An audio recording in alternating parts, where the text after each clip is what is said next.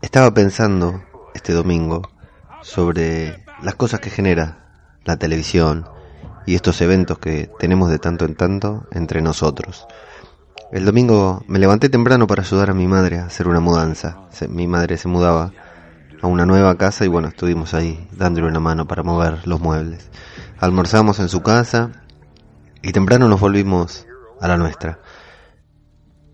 Y todo el tiempo, a pesar de, que era un día, un domingo diferente, una mañana diferente, todo el tiempo pensando en lo que iba a pasar a la noche al momento en que me sentara en el sillón y comenzara el último episodio de la octava temporada de The Walking Dead. Estos eventos televisivos que unen a miles y millones de personas alrededor del mundo.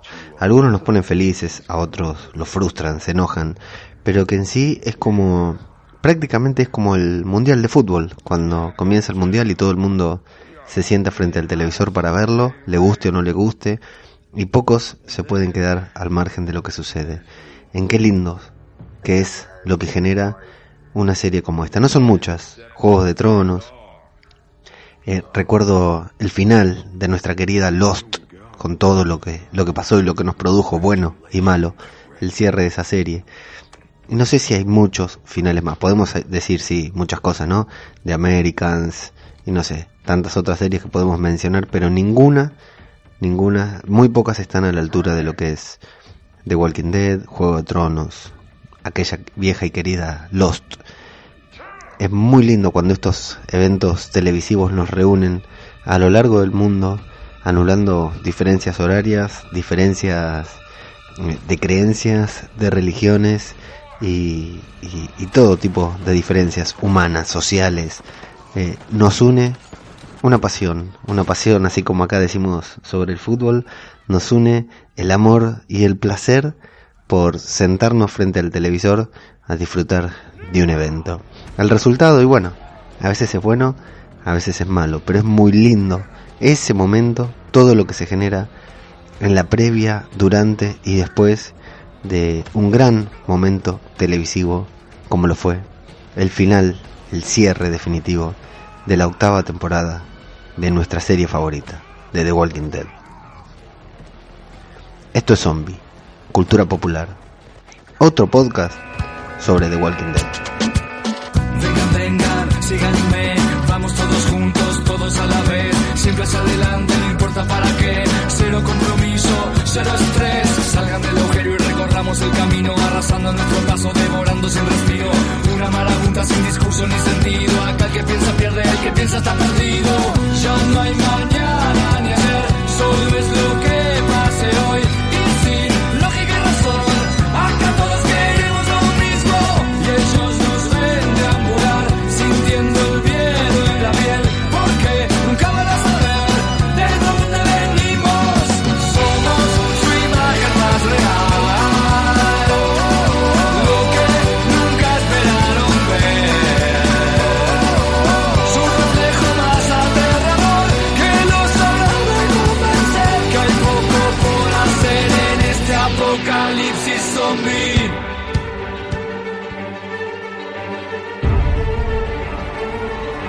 ¿Qué tal, amigos?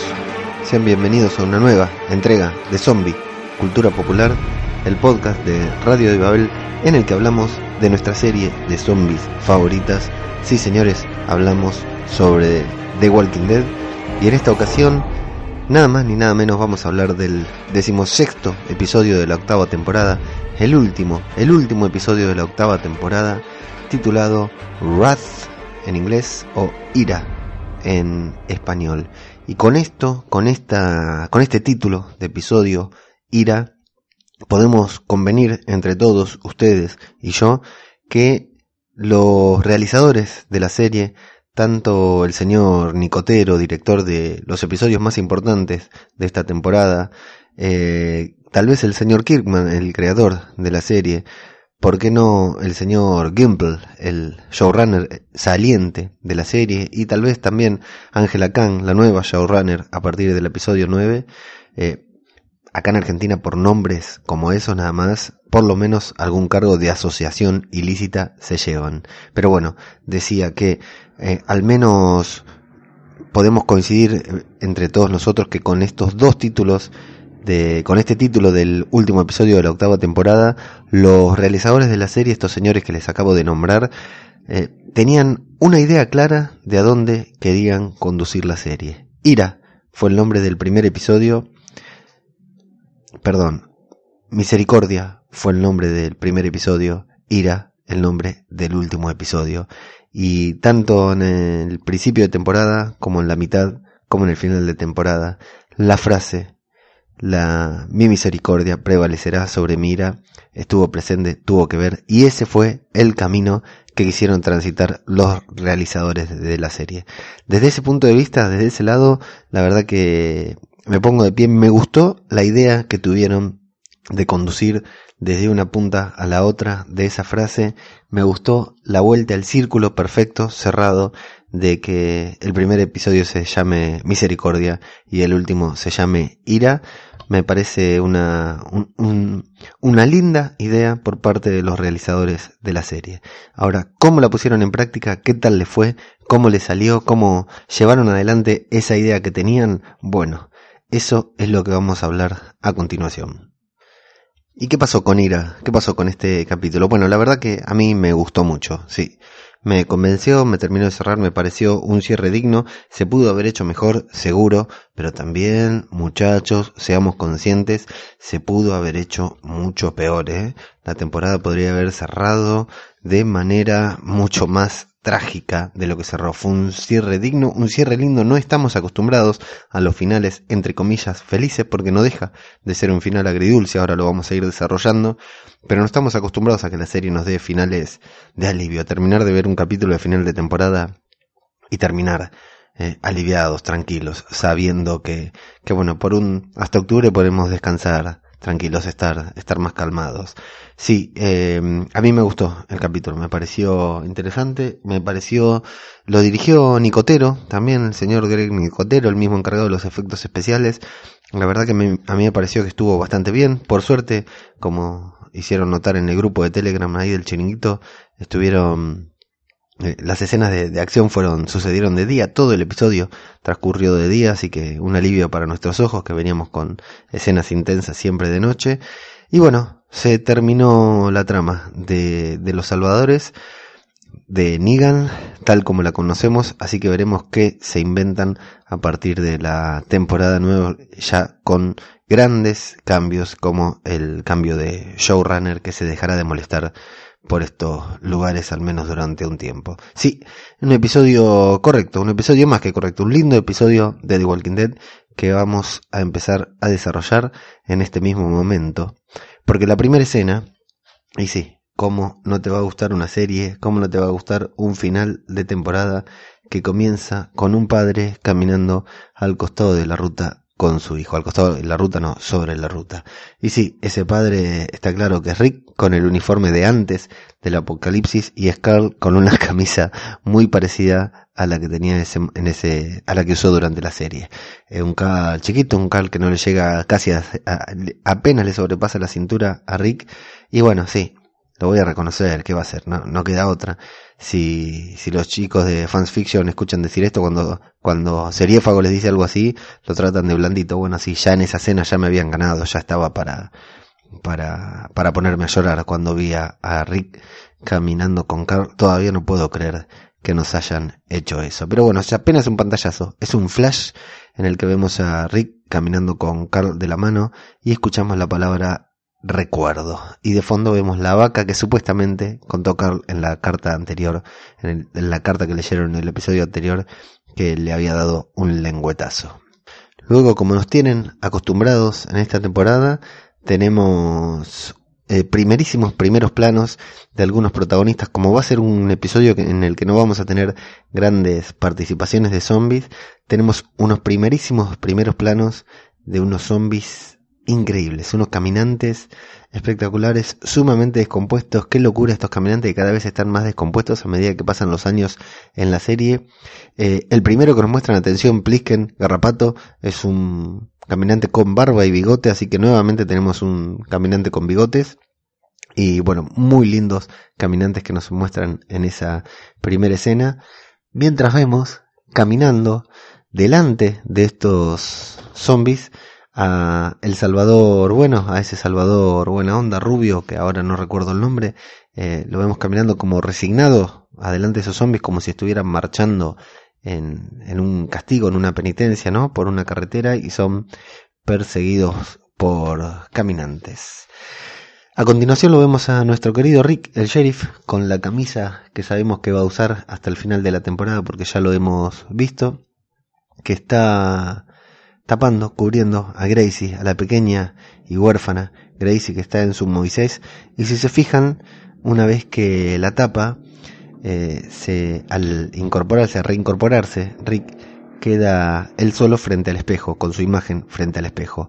Igual que en ese capítulo en el que encontró a Gracie y mató al que suponemos, damos por hecho que era su padre porque tenía su nombre tatuado en el pecho, y, y se queda mirando en el espejo, así como ese día se miró en el espejo como diciendo quién soy, qué me pasa, por qué estoy haciendo esto, hasta dónde pude llegar, acabo de dejar a una hija sin su padre, se vuelve a mirar, él ahora está tapando, está cubriendo, está cuidando a esa niña y queda ante su imagen, ante el espejo, nuevamente eh, pensando en, en qué tipo de persona se está convirtiendo tal vez. Entra Siddiq, que tiene un sentido de la oportunidad excelente para entrar en las habitaciones. Cada vez que entra está Rick haciendo algo y parece que Siddiq le tuviera miedo, ¿no? Rick le guarda cierta distancia, cierto respeto y parece que Siddiq le, le, tuviera miedo a Rick justamente por lo que pasó con Carl y porque la primera que lo vio lo cagó a tiros, ¿no? Lo tiró, lo disparó por todos lados y bueno, resulta que Siddiq entraba para darle la leche a Gracie y Rick le dice que, que sí, que, que, adelante, que le dé la leche.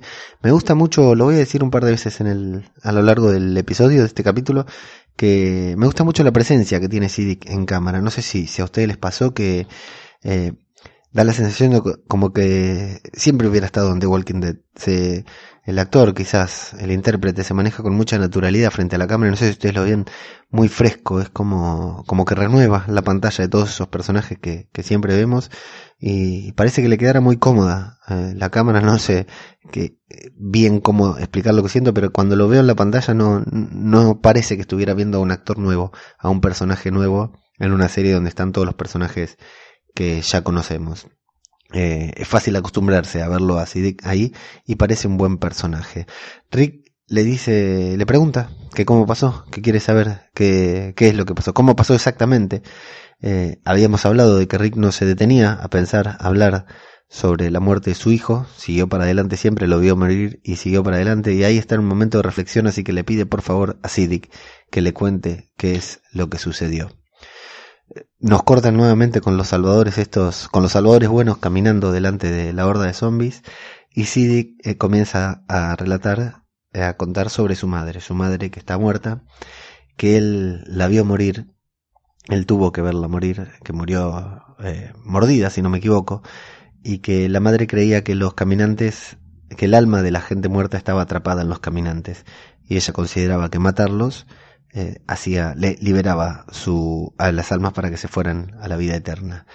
Que Siddiq le contó eso a Carl y que Carl quiso honrar a su madre ayudándolo a salvar a, a estos caminantes que se habían encontrado.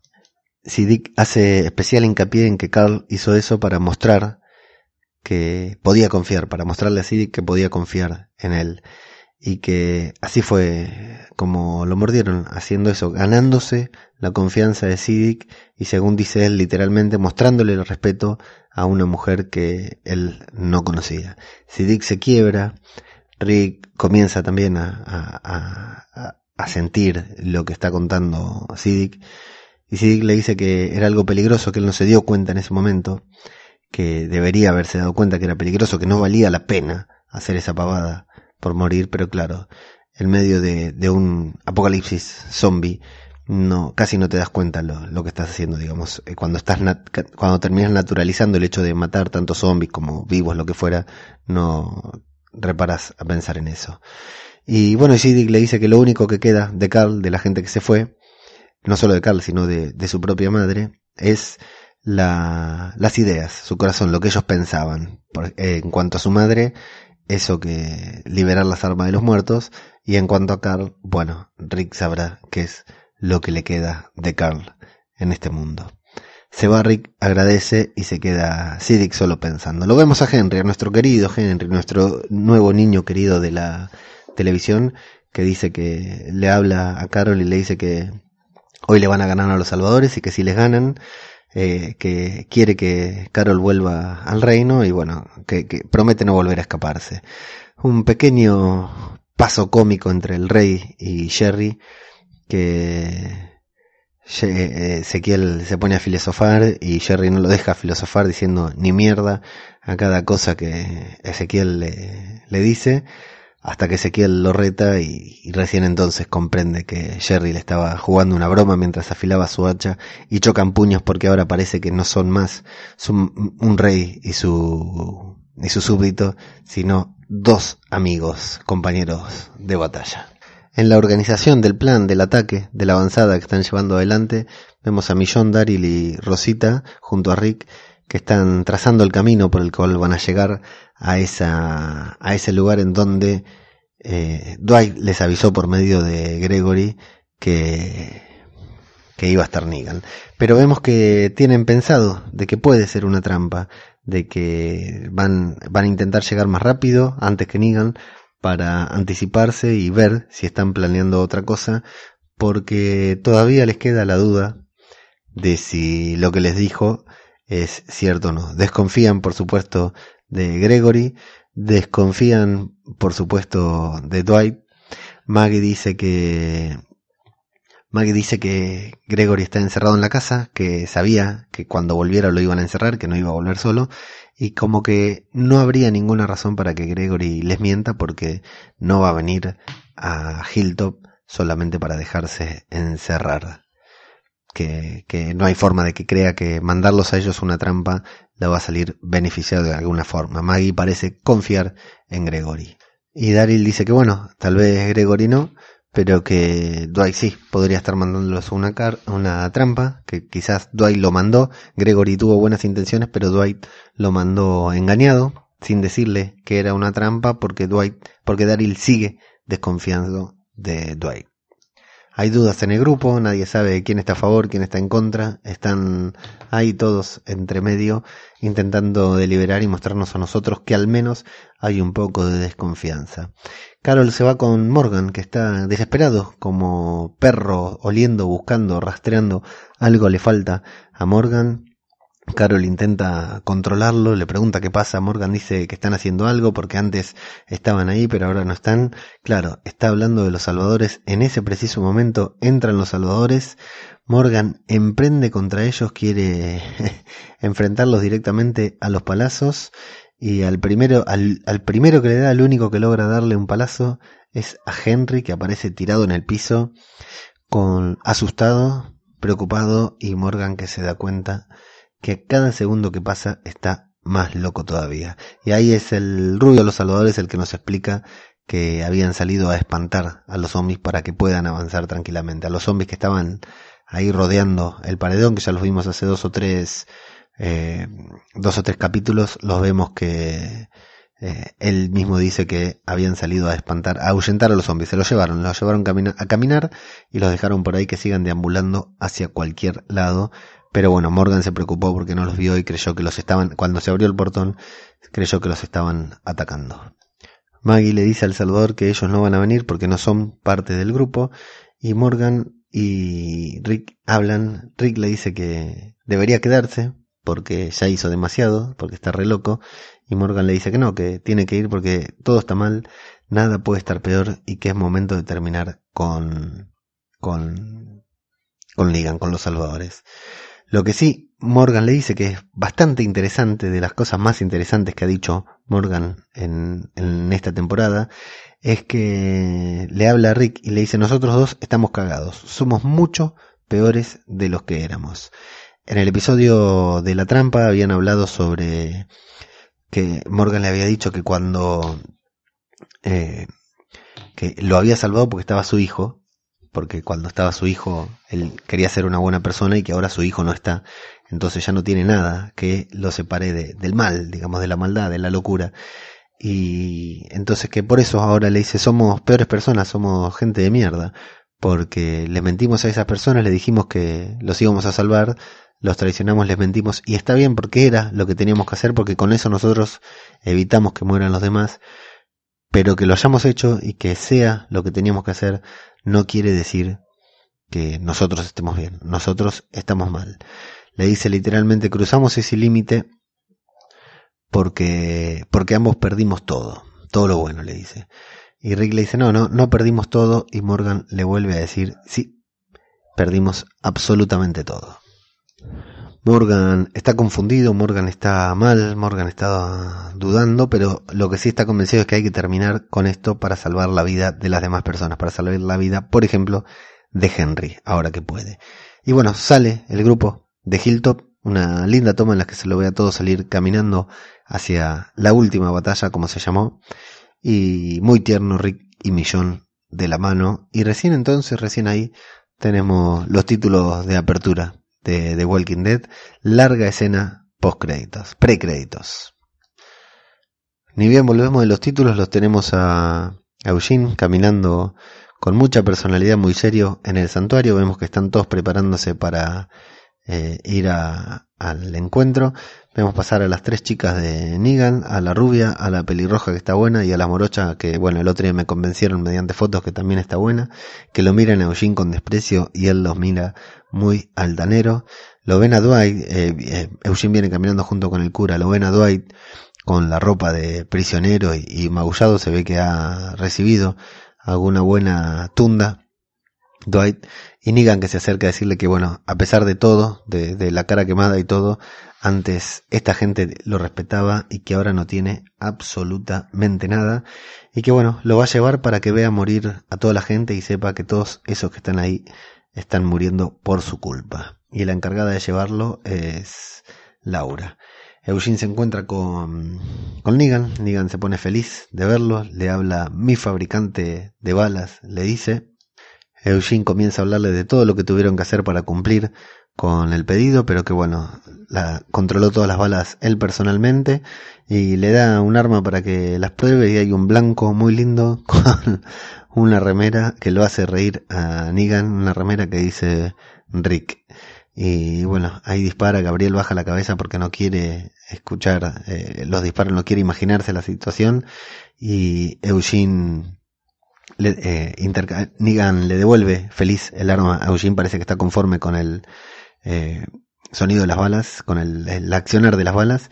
Le pregunta a Eugene si conoce el plan y ahí tenemos la primera pista de lo que va a pasar luego, que Eugene le dice, sí, yo considero que por el terreno, por tal cosa y por tal otra, tenemos que intentar hacer todo rápido, minimizar las acciones para minimizar el, el caos también y disparar todos al mismo tiempo para liquidarlos a todos juntos, digamos. Ahí Eugene ya empieza a influir en la idea que pueda tener Negan o a intentar influir por lo menos diciéndole que todos disparen al mismo tiempo. Porque claro, con que uno solo disparara antes, su plan, el plan que luego se nos va a develar, eh, ya estaría arruinado. Con que una bala fallara, ya todo su plan... Miren qué frágil y qué arriesgado era el plan de Eugene. Con que una bala cualquiera de esos hubiera disparado, por eso le da él la pistola a Negan con la que tiene que probar las balas, porque le pone balas buenas pero las demás, ustedes fíjense que fallaron todas, con que una sola le dispararan antes a cualquier persona, ya se hubieran eh, dado cuenta de que las balas estaban falladas, por lo que, por eso Eugene influye y le pide a Negan que todos disparen al mismo tiempo para minimizar el daño y matarlos a todos rápido, terminar con esto en menos de 10, le dice.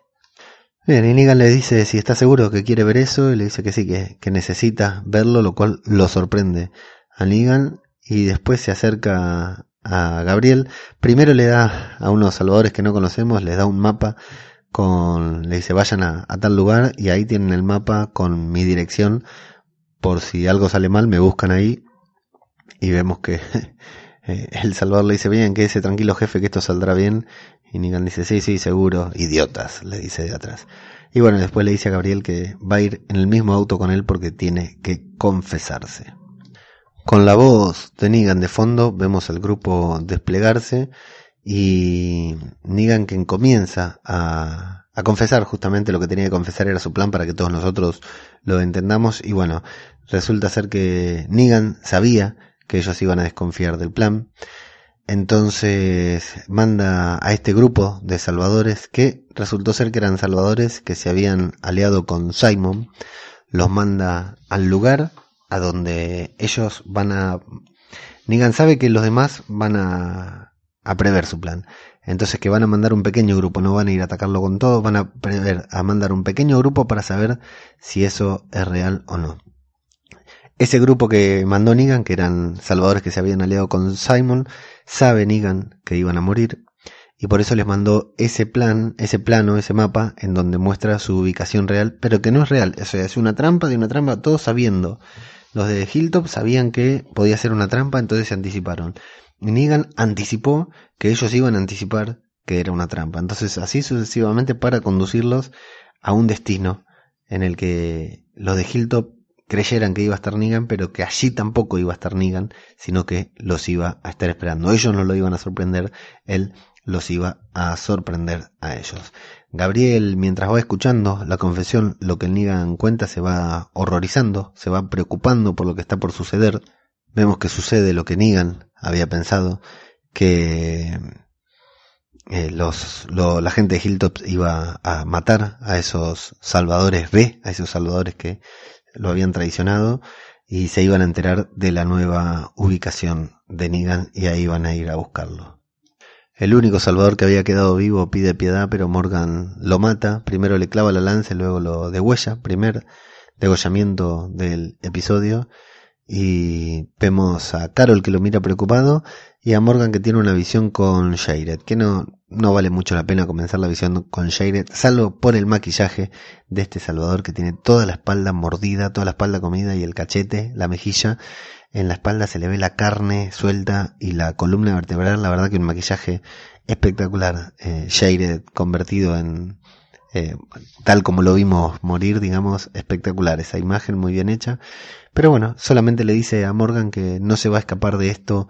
Eh, eh, dice, tú no mueres, ¿verdad? Bueno, te sugiero hacerlo alguna vez porque no hay forma de que salgas de esto solo matando. Le faltó decir, la única forma que tenés de escaparte de esto es irte a, a Fear the Walking Dead. Y Jesús lo saca del trance y ahí hablan sobre el nuevo plan, sobre ir al lugar en donde creen que tomarán a Negan de sorpresa, por sorpresa. Gabriel, asustado, le dice, bueno, pero yo pensé que, que nunca que no era lo que vos querías, que matarlos a todos no era lo que querías, no, pero nunca se trata de lo que yo quiero, sino de lo que tengo que hacer, dice, y aprovechan que Laura, creo que conducía, se desvía para esquivar a un zombie, Gabriel salta del auto, se tira del auto y Eugene, preocupado, grita no, se preocupa Eugene de que Gabriel se tire del auto, se tira del auto, cae violentamente e intenta escaparse corriendo, pero claro, Gabriel no ve un carajo. Negan lo recuerda dice, tranquilo muchacho que él no ve nada, Caminando lo alcanzamos y el que se baja con todo para cazarlo es Eugene. Irreconocible Eugene. Si lo ven parece Terminator. Como baja serio. Y bueno, por supuesto que lo alcanzan a, el cura, lo alcanza, lo agarra Laura justo cuando un caminante con barba y bigote también está por, no sé si no será el mismo de antes, está con, está por, por atacarlo, eh, lo está atacando, Laura lo, lo salva y cuando Gabriel se da vuelta, Eugene le está apuntando con su mano temblorosa y con mucha bronca, muy nervioso, Eugene le apunta a la cabeza y le dice que no, que no vuelva a escaparse porque si lo vuelve a hacer le va a matar, va a usar todas sus balas para matarlo. Y si miran ahí la, la, la, la bronca que tiene Eugene en la cara es espectacular. Y le dice una frase que para algunos hoy estamos hablando con algunos fanáticos eh, para algunos eh, tiene mucho que ver, esa frase les hizo darse cuenta de lo que iba a suceder. porque Eugene se indigna y lo mira de, arriba abajo, le dice, mírate, eh, ¿dónde está tu fe cuando realmente la necesitas? Le dice Eugene a Gabriel. Es hora, me parece que es este momento en el que debes apegarte a tu fe más que nunca. Con mucha bronca, Eugene, muy expresivo. Y algunos me dijeron que esa frase fue la que les dio la pauta. De todas maneras, está bien, no era, no era un secreto, ¿no? Sino que nos iban mostrando algunos eh, se fueron dando cuenta en el episodio anterior también. Hay algunos que, que no, no, se habían auto-spoileado como el cura y yo. Y algunos iban entendiendo de qué se trataba esto de Eugene. Eh, de alguna manera, para que no quede inverosímil, para que no parezca poco real el cambio, nos han ido dando pautas, que luego mencionaremos una por una, pero eh, para llegar a este momento, para llegar a, al gran giro del final del capítulo. Entonces, claro, para algunos termina siendo predecible por una cosa o por otra, pero estuvo, esto hay que decirlo, el giro de Eugene, la vuelta que se dio Eugene, estuvo bien construido. Más predecible para algunos, menos para otros. Hay otros que se enteraron en el momento, en el momento en que fallaron las balas, y hay otros que se enteraron después cuando se lo dice a Rosita, así que no, no estuvo mal hecho. Negan le da un batazo a Gabriel, lo deja sin aire, le da un batazo en la boca del estómago con la punta, no lo lastima, y le dice que, que, no quería una muerte en vano, cae de rodillas Gabriel, parece que Negan lo va a reventar la cabeza, dice no siempre puedes obtener lo que, lo que deseas, una cosa así muy parecida a la frase de los Rolling Stones, pero no, parece que lo va a matar, pero finalmente no lo mata y lo vuelven a subir al auto. Jesús tiene otra de sus charlas intrascendentes con Morgan. Recuerden que se habían cagado a, palos al principio de la temporada. Eh, le dice, sencillamente después de hablarle un rato largo, le dice, Morgan, te doy un plan. La punta filosa del palo para los caminantes, la punta que no es filosa del palo para los vivos y vas a ver cómo todo comienza a mejorar, le dice Jesús.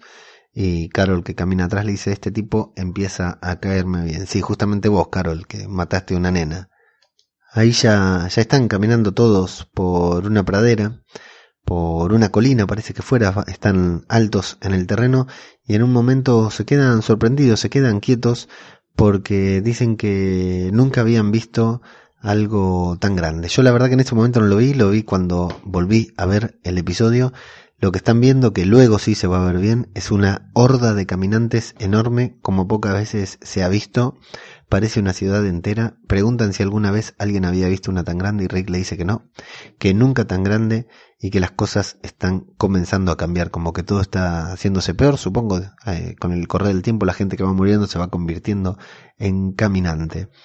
Eh, en Hilltop, bueno, dan la alarma de que se acercan los salvadores. ¿Por qué se acercan los salvadores? No lo sabemos a ciencia cierta, ¿no? Porque en ningún momento dijeron que parte del plan fuera que un grupo de salvadores extras, de salvadores desconocidos a quienes ni siquiera les vamos a ver la cara, eh, vayan al santuario. Podrían haber mandado a Arat ahí liderando o a Regina, algún salvador que conozcamos, pero parece que no hubiera nadie conocido lo vienen hacia el santuario y vemos que es la que está hacia Hilltop vienen. Vemos que es la que está al mando y hace que todos se vayan por la parte de atrás de Hilltop ese lugar en donde ya alguna vez se había eh, se habían escapado justamente Maggie y Sasha y Daryl por atrás porque venían los salvadores y no tenían que saber que ellos estaban vivos.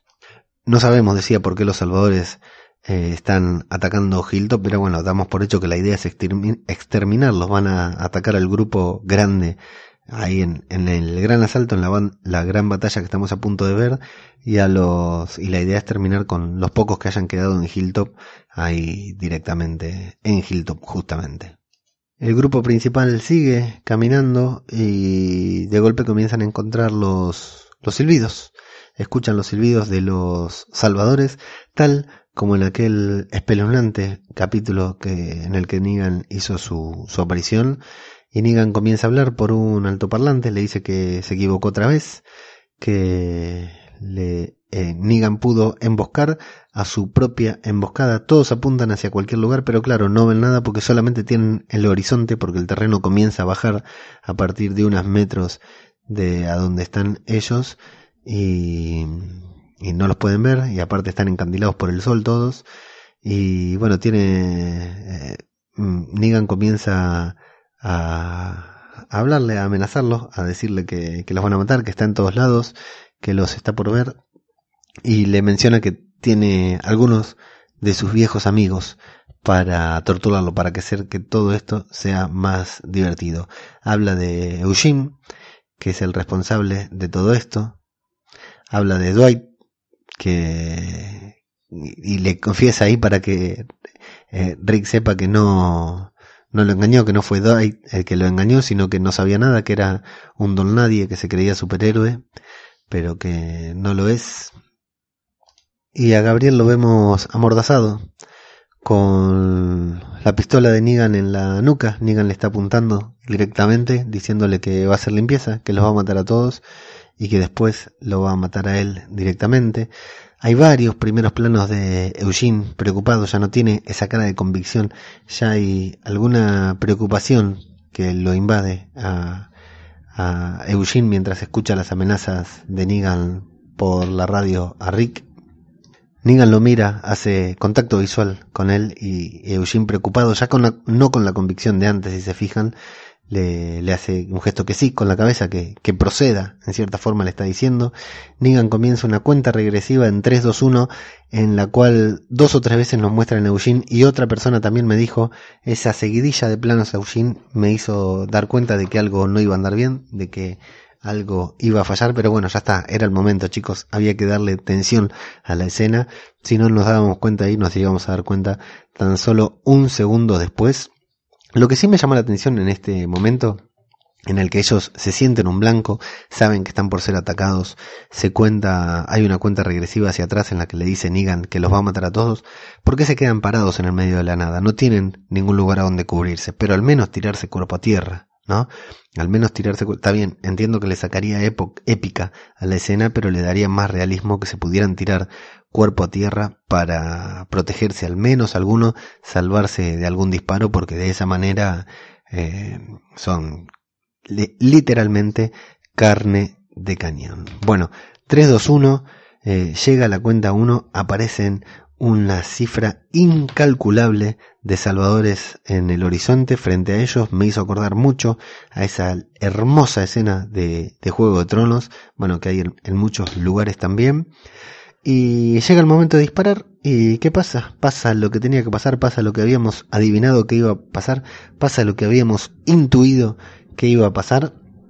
Todas las balas, todas, absolutamente todas, estaban falladas. Recuerden que acá tenían 100% confianza en Eugene. Ya Eugene daba, había dado repetidas muestras de que podían confiar en él, así que nadie tenía por qué auditar a Eugene. Eugene estaba por encima de casi todos, respondía directamente a Negan.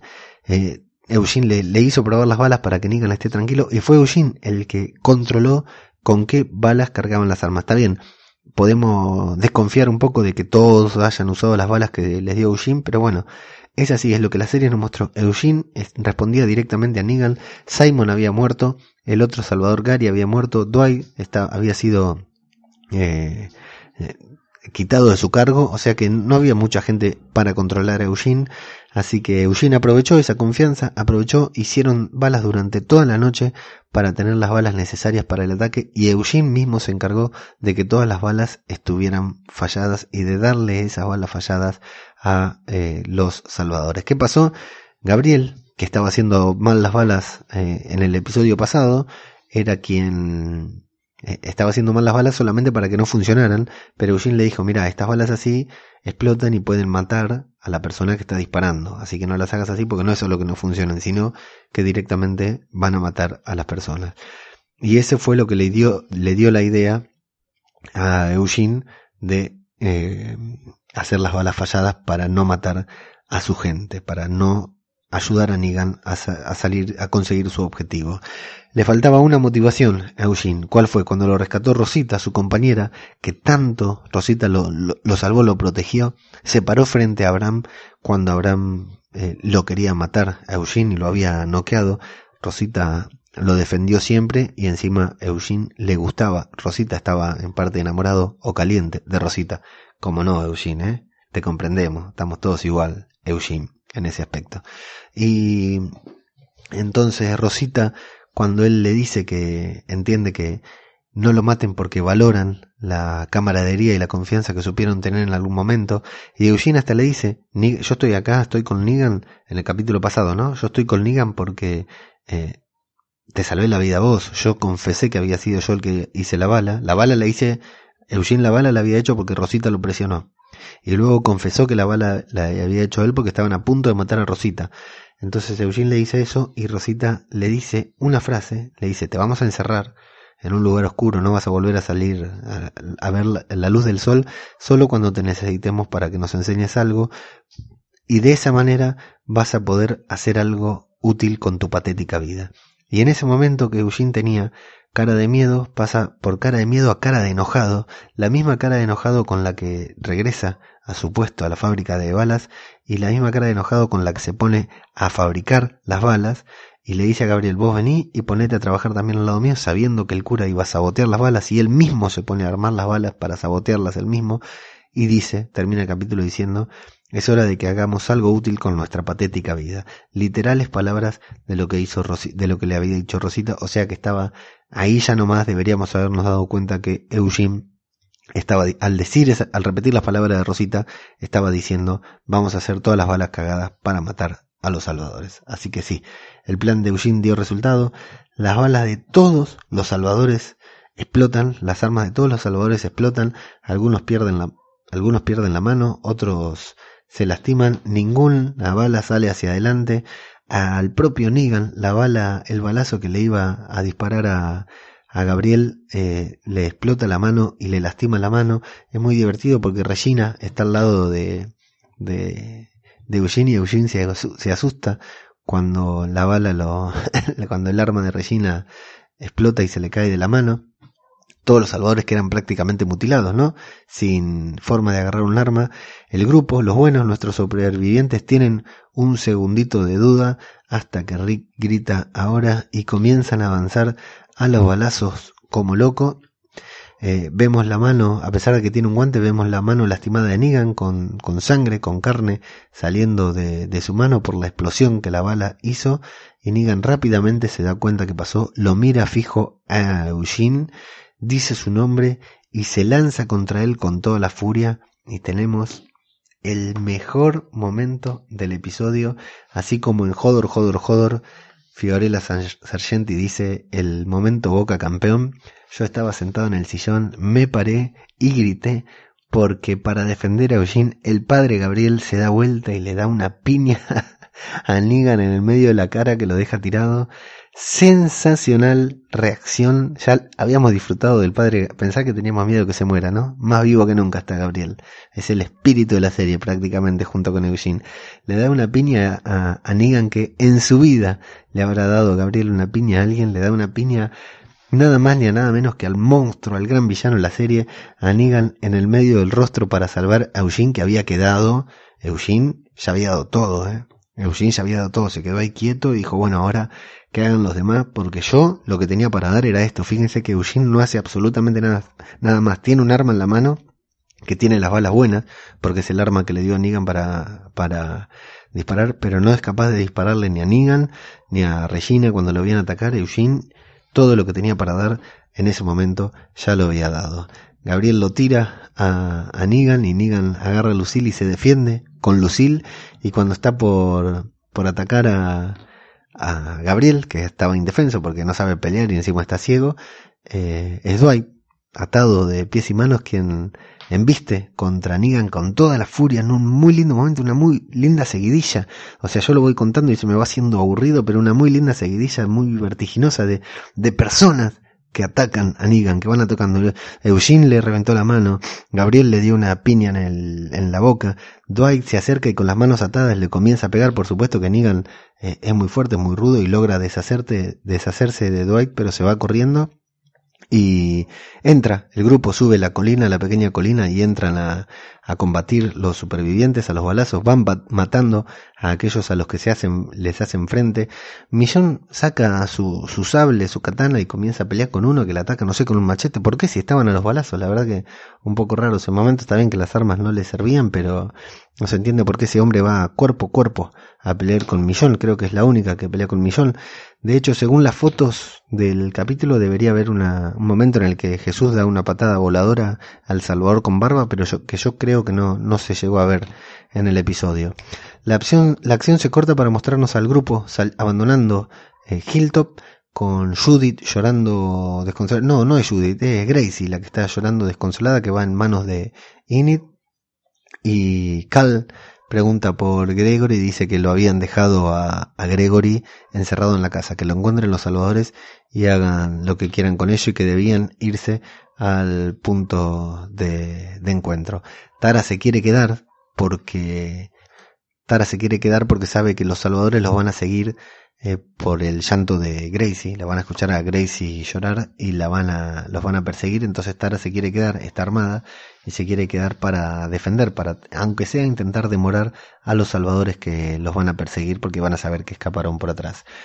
El salvador bueno, que se llama Aidan o algo por estilo, la verdad que no me acuerdo, está en desacuerdo de que Tara se, se quede sola, de que no se puede quedar sola, se quiere quedar con ella, y ella le dice que bueno, que se quede si quiere, pero que armas no le va a dar, y el salvador dice, bueno, yo me quedo igual, no hay problema, y le pregunta a los demás salvadores si hay alguno de ellos que esté con él, que, que, que lo apoye a él, que él está con ella, aunque él apoya a Tara, aunque Tara no esté junto a ellos. Así que ante esas palabras, por supuesto, que todos se quedan igual aunque están desarmados, deciden apoyarla, a Tara no le queda otra que darle armas, sobre todo porque sola no podía hacerle frente a, todos estos salvadores.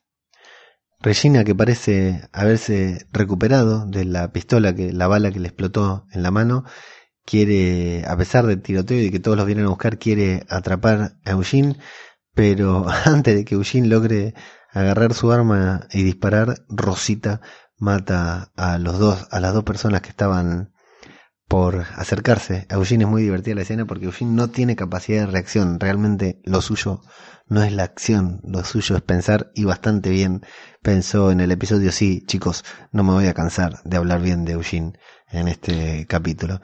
Así que Rosita le salva la vida y Morgan se queda ahí mirando a lo lejos. Creo que está mirando a Dwight, está preocupado.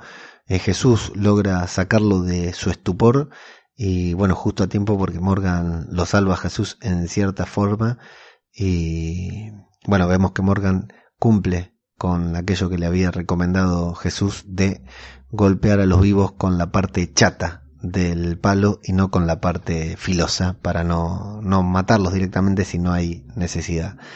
Hilltop, momentos de tensión en Hilltop. ¿Qué va a pasar? ¿Qué va a pasar? Los salvadores comienzan a salir por atrás también y comienzan a ir hacia donde hacia donde van, hacia donde está Tara, asustada, y bueno, ya están en posición de tiro, pero Tara dice, no, esperemos un poquitito más, que estén más cerca, así esto tiene más emotividad, y de golpe una explosión. Yo dije, apareció Khaleesi, Dracaris, el dragón, Drogon, la, la llama, el fuego, pero no, no era la batalla de las carretas, eran las chicas de Oceanside. La verdad que me da una paja tener que hablar de esto. Eran las chicas de Oceanside que aparecieron en el momento justo con Aaron, ni que supieran que iban a atacar los salvadores. Miren si todos esos eran gente buena, ¿no? Que se escapaba por atrás armada de Hilltop y estas los cagaban a, a, a bombazos, ¿no? A Molotov. Eh, ya estarían ahí, habrían visto eh, la llegada de los salvadores, habrían visto a la gente de Hilltop salir por atrás y esperaron a que salgan los salvadores, llegaron en ese momento, no lo sabemos, no lo sabemos señores porque la trama de Oceanside es una cagada y ni siquiera los guionistas, ni los realizadores, ni este señor Nicotero, ni Gimple, ni Kirkman, ni Angela Khan quisieron darle más minutos, así que las pusieron ahí solamente porque alguna vez algún guionista fumado y, pasado de copa se le ocurrió poner una trama de unas especies de amazonas para robarnos algún episodio y, mandar a Tara por ahí. eh, dijeron, bueno, vamos a hacerlas aparecer acá y listo, pero no demos demasiadas explicaciones porque por más que nos matemos en hacer una trama buena, esto no va a quedar bueno y listo. Así que bueno, las chicas están ahí en los bombazos, prenden fuego a los salvadores, los pocos salvadores que continúan con armas en, la mano, en lugar de disparar, se dejan eh, atacar por, por bombas y bueno, listo. Adiós, Oceanside. Hasta la próxima y nos vemos cuando quieran. Y, y acá ya podemos decir eh, que el capítulo se pone raro porque yo esperaba acá eh, estamos en el en el clímax de la batalla, ¿no es cierto? Hay ataques, hay defensa, la batalla se dio vuelta, los que creíamos en posición de perdedores ya están a tope. Yo digo, bueno, algún giro más se viene en esta batalla. Todos los sobrevivientes atacan de golpe hacia donde están los salvadores, los últimos salvadores que, eh, claro, están sin armas, porque todas las balas que tienen las armas se les arruinaron con la explosión, están sin armas, tendrían que entregarse una batalla cuerpo a cuerpo con, si bien son muchos, con un puñado de, de un ejército armado, el ejército de Hilltop y Alejandría. Y bueno, sorprendentemente cuando avanzan, cuando ganan posición, la vemos a Laura, la salvadora que, que lo había delatado a Dwight, que pide clemencia, dice que se rindieron, que todo terminó, y se pone de rodillas, así que les da la orden a los demás, y todos también se ponen de rodillas y ponen las manos en alto. Los salvadores se han rendido, no parecen tantos en ese momento, pero se han rendido, y Maggie mira preocupada, eh, molesta todavía, enojada, mira hacia dónde continúa la batalla y vemos que Anigan oportunamente corre hacia el árbol que habíamos visto que tenía un árbol que tiene cuadros de vidrio colgados y Rick que lo corre hacia atrás. Negan está tratando de escapar y Rick dispara nuevamente su puntería no es tal porque solamente le atina a un vidrio que se cae, eh, que queda roto y cae al piso y ¿Qué pasa con Rick, muchachos? Cuando lo tiene a tiro Negan, ¿qué puede pasar? Se queda sin balas y lo tiene que atacar directamente. Lo que sí vemos a Negan lastimado, que no puede sujetar bien a Lucille, pero que no obstante se las ingenia para sorprender a Rick cuando éste viene, lo ataca nuevamente y lo se, se ponen a pelear otra vez cuerpo a cuerpo. Y bueno, y eso que decíamos, esperábamos una paliza, esperábamos algo sorprendente, esperábamos eh, una pelea larga, una y bueno, mm, es, es una pelea eh, mano a mano en la que Negan toma ventaja al golpear, al darle un batazo a Rick en el abdomen y clavarle a Lucille. Menos mal que nos mostraron que Lucille en, la, en el episodio pasado Negan lo limpió y lo lustró porque si no debería tener sangre infectada, ¿no? E infectar a Rick, pero bueno, eh, lo, le clava algunas de las púas de Lucille pero bueno, eh, Rick logra desarmarlo y siguen peleando. Rick queda en el piso mientras Negan le da patadas en el mismo lugar en el que clavó a Lucille.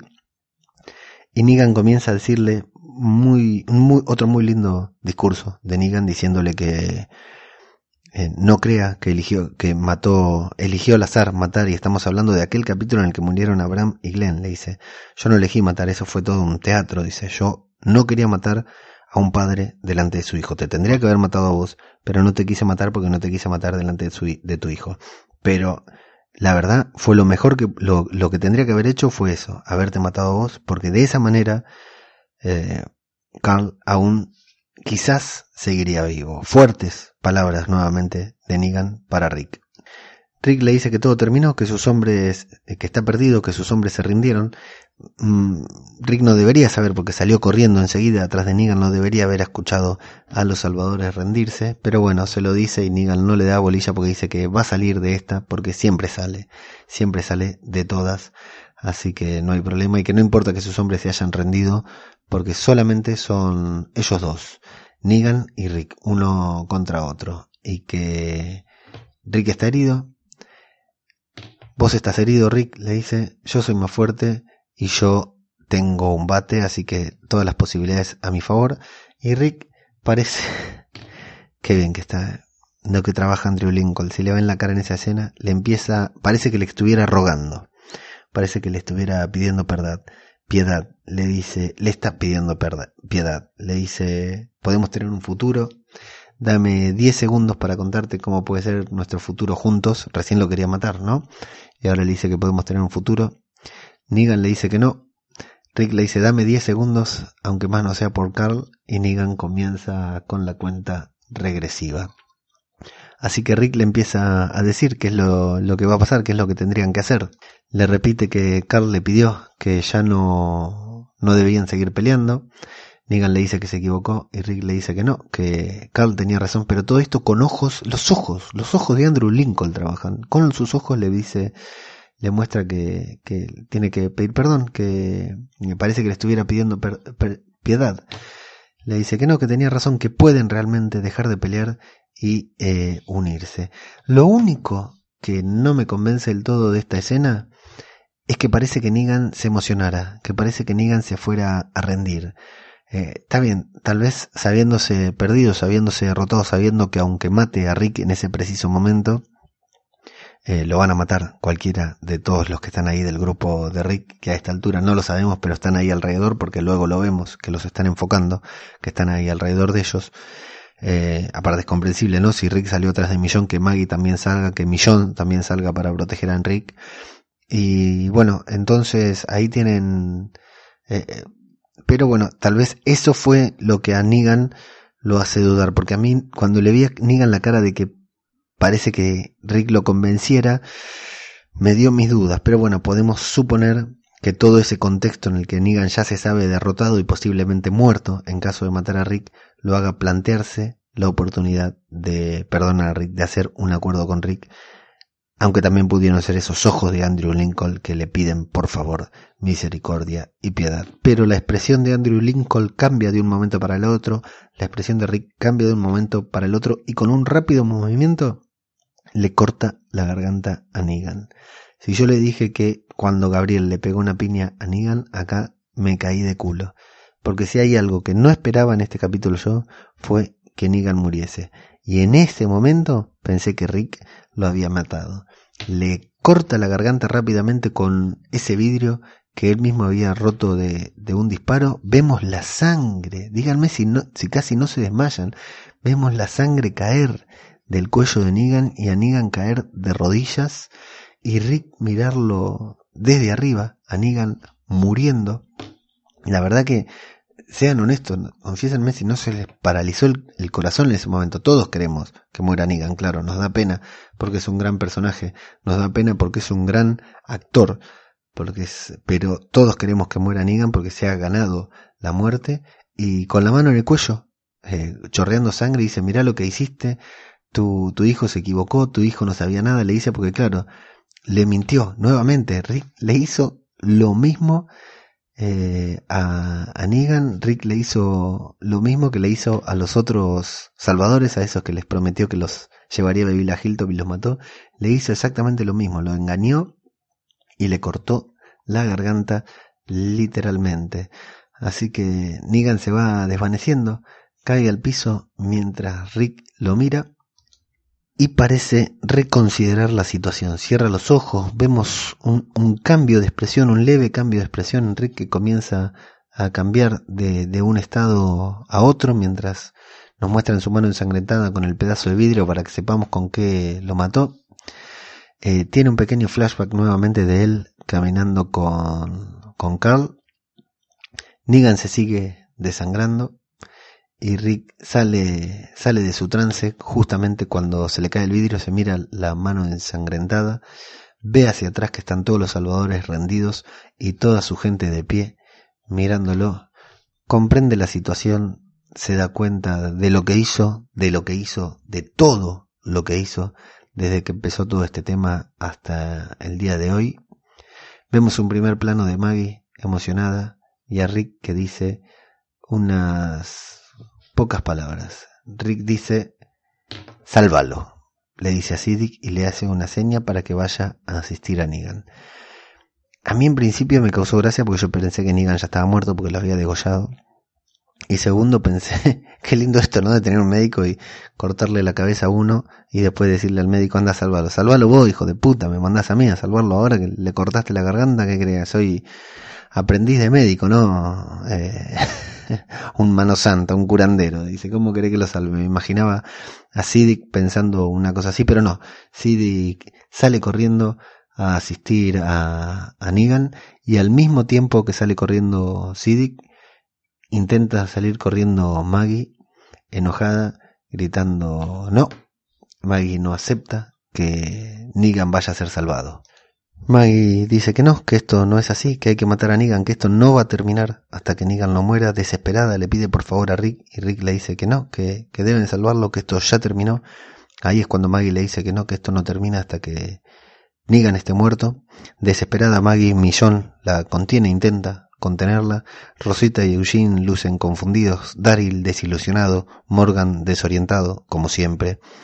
Y Rick, Rick comienza a hablar es comprensible, yo comprendo la reacción de Maggie, me parece completamente creíble. De hecho, mi gran duda en todo esto, si Negan quedaba vivo, era cómo iba a ser Rick para enfrentarse a Maggie, para explicarle a Maggie la razón por la cual eh, Negan quedaba vivo. Cuando eh, Glenn, Negan terminó de asesinar a Glenn y se fue, les dijo Maggie, bueno, tenemos que ir a prepararnos para enfrentarlos. Y Rick le decía, no, no, no, sí, los tenemos que enfrentar.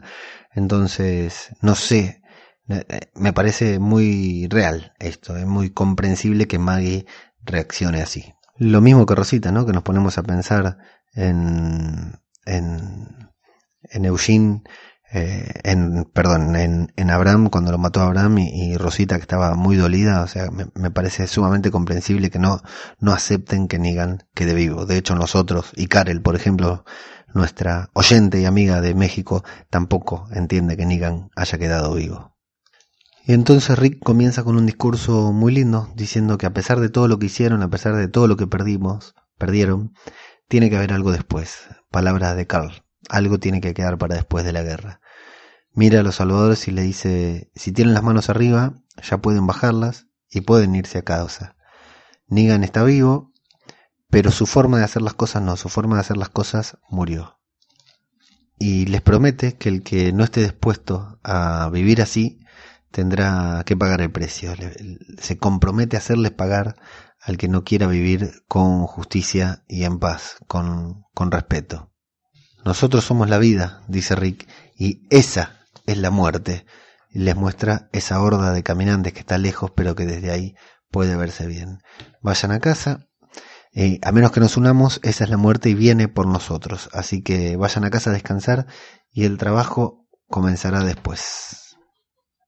Y dice Rick literalmente, el nuevo mundo comienza. Un hombre muy confianzudo, con mucha confianza en la humanidad, Rick, porque le dice a los salvadores que se pueden ir, los salvadores se van, y como sabe que no iban a agarrar armas de otro puesto, de otro lugar, para eh, responder este ataque. Pero bueno, está bien, les perdonó la vida a todos, podría haberlo fusilado, ellos estaban para matarlo, y vieron ahí mismo cómo le perdonaba la vida a Negan, así que tranquilamente puede ser que eso haya marcado el cambio de, eh, de, de, intención de los salvadores y sobre todo, bueno, también pensar que no estaban conformes viviendo bajo el reinado de terror de Negan, ¿eh? Cura Legañas, el Plisken, ¿sí? El reinado de terror de Negan no era tan bueno como el reinado de amor y paz de Rick, en el que quien no se adapte va a pagar las consecuencias también. Por si quedaban dudas, por si nos quedaban dudas a nosotros, Rosita le pregunta a Eugene si fue responsabilidad de él lo de las armas y Eugene dice que sí, que fue inspirado gracias a la torpeza de, de gracias a la torpeza de Gabriel. Y le dice que bueno, eh, que se dio cuenta cuando le vomitó lo que tenía que hacer y Rosita, que parece que lo fuera a abrazar o algo, le da una piña en la boca y le dice, esto es por el vómito, y Eugene le dice, me parece justo. Y acá en esta escena yo les voy a ser honesto, miré el reloj porque dije, no puede ser, terminó el capítulo, se me pasó volando y no, faltaba medio capítulo. Comienzan a cerrar las tramas, parece que el capítulo tuviera un, un epílogo, porque Morgan se está, se que saca su pechera, su armadura de, del reino, y se la da a Carol para que se la lleve a Henry y le diga que él va a estar bien porque Morgan está a punto de empezar un largo viaje. Vemos los ojos de Rick, los mismos ojos de Rick que cierran la sinfonía que los realizadores comenzaron a componer en el primer episodio de la octava temporada. y Rick diciendo con un plano un tanto salido de foco, digamos, demasiado, más que primerísimo primer plano, diciendo que su piedad prevalecerá sobre su ira, aquellas palabras que Siddiq le dijo a Carl y que Rick repite en este momento sentado en el árbol cuando todos pensamos que moría, cuando todos pensamos que eh, estaría, eh, habría perdido a alguien eh, recientemente y no, bueno, no era nada más ni nada menos que el trauma, que el shock de haber pasado por la situación que acabamos de, narrar. Ha pasado la guerra, eh, tenemos la, una pequeña elipsis en la que vemos a Dwight resignado subirse a una camioneta, a Maggie caminar y siendo intervenida por el Salvador Bueno contándole que el resto de los salvadores se van a ir al santuario e intentarán hacer allí algo distinto, pero que él se quiere quedar, porque él nunca se sintió cómodo en el, en el santuario, él nunca debió haber estado ahí, se ve que siempre fue un buen tipo y que quiere quedarse en Hilton porque leyó el libro que le llevó la, la señora esta que habíamos visto que le, pidió los discos y le dejó el libro de las claves del nuevo mundo y él era, este muchacho era un ingeniero, era un constructor, entonces quiere ayudar a construir esas cosas para que el futuro llegue, para empezar a crear una comunidad eh, en serio. Así que quiere quedarse en, en Hilltop, le pide permiso a Maggie y Maggie acepta y lo mira con una cara un poco rara, ¿no? Tenemos un, romancín, se está olvidando de, de nuestro querido coreano, del cual nosotros también ya nos olvidamos.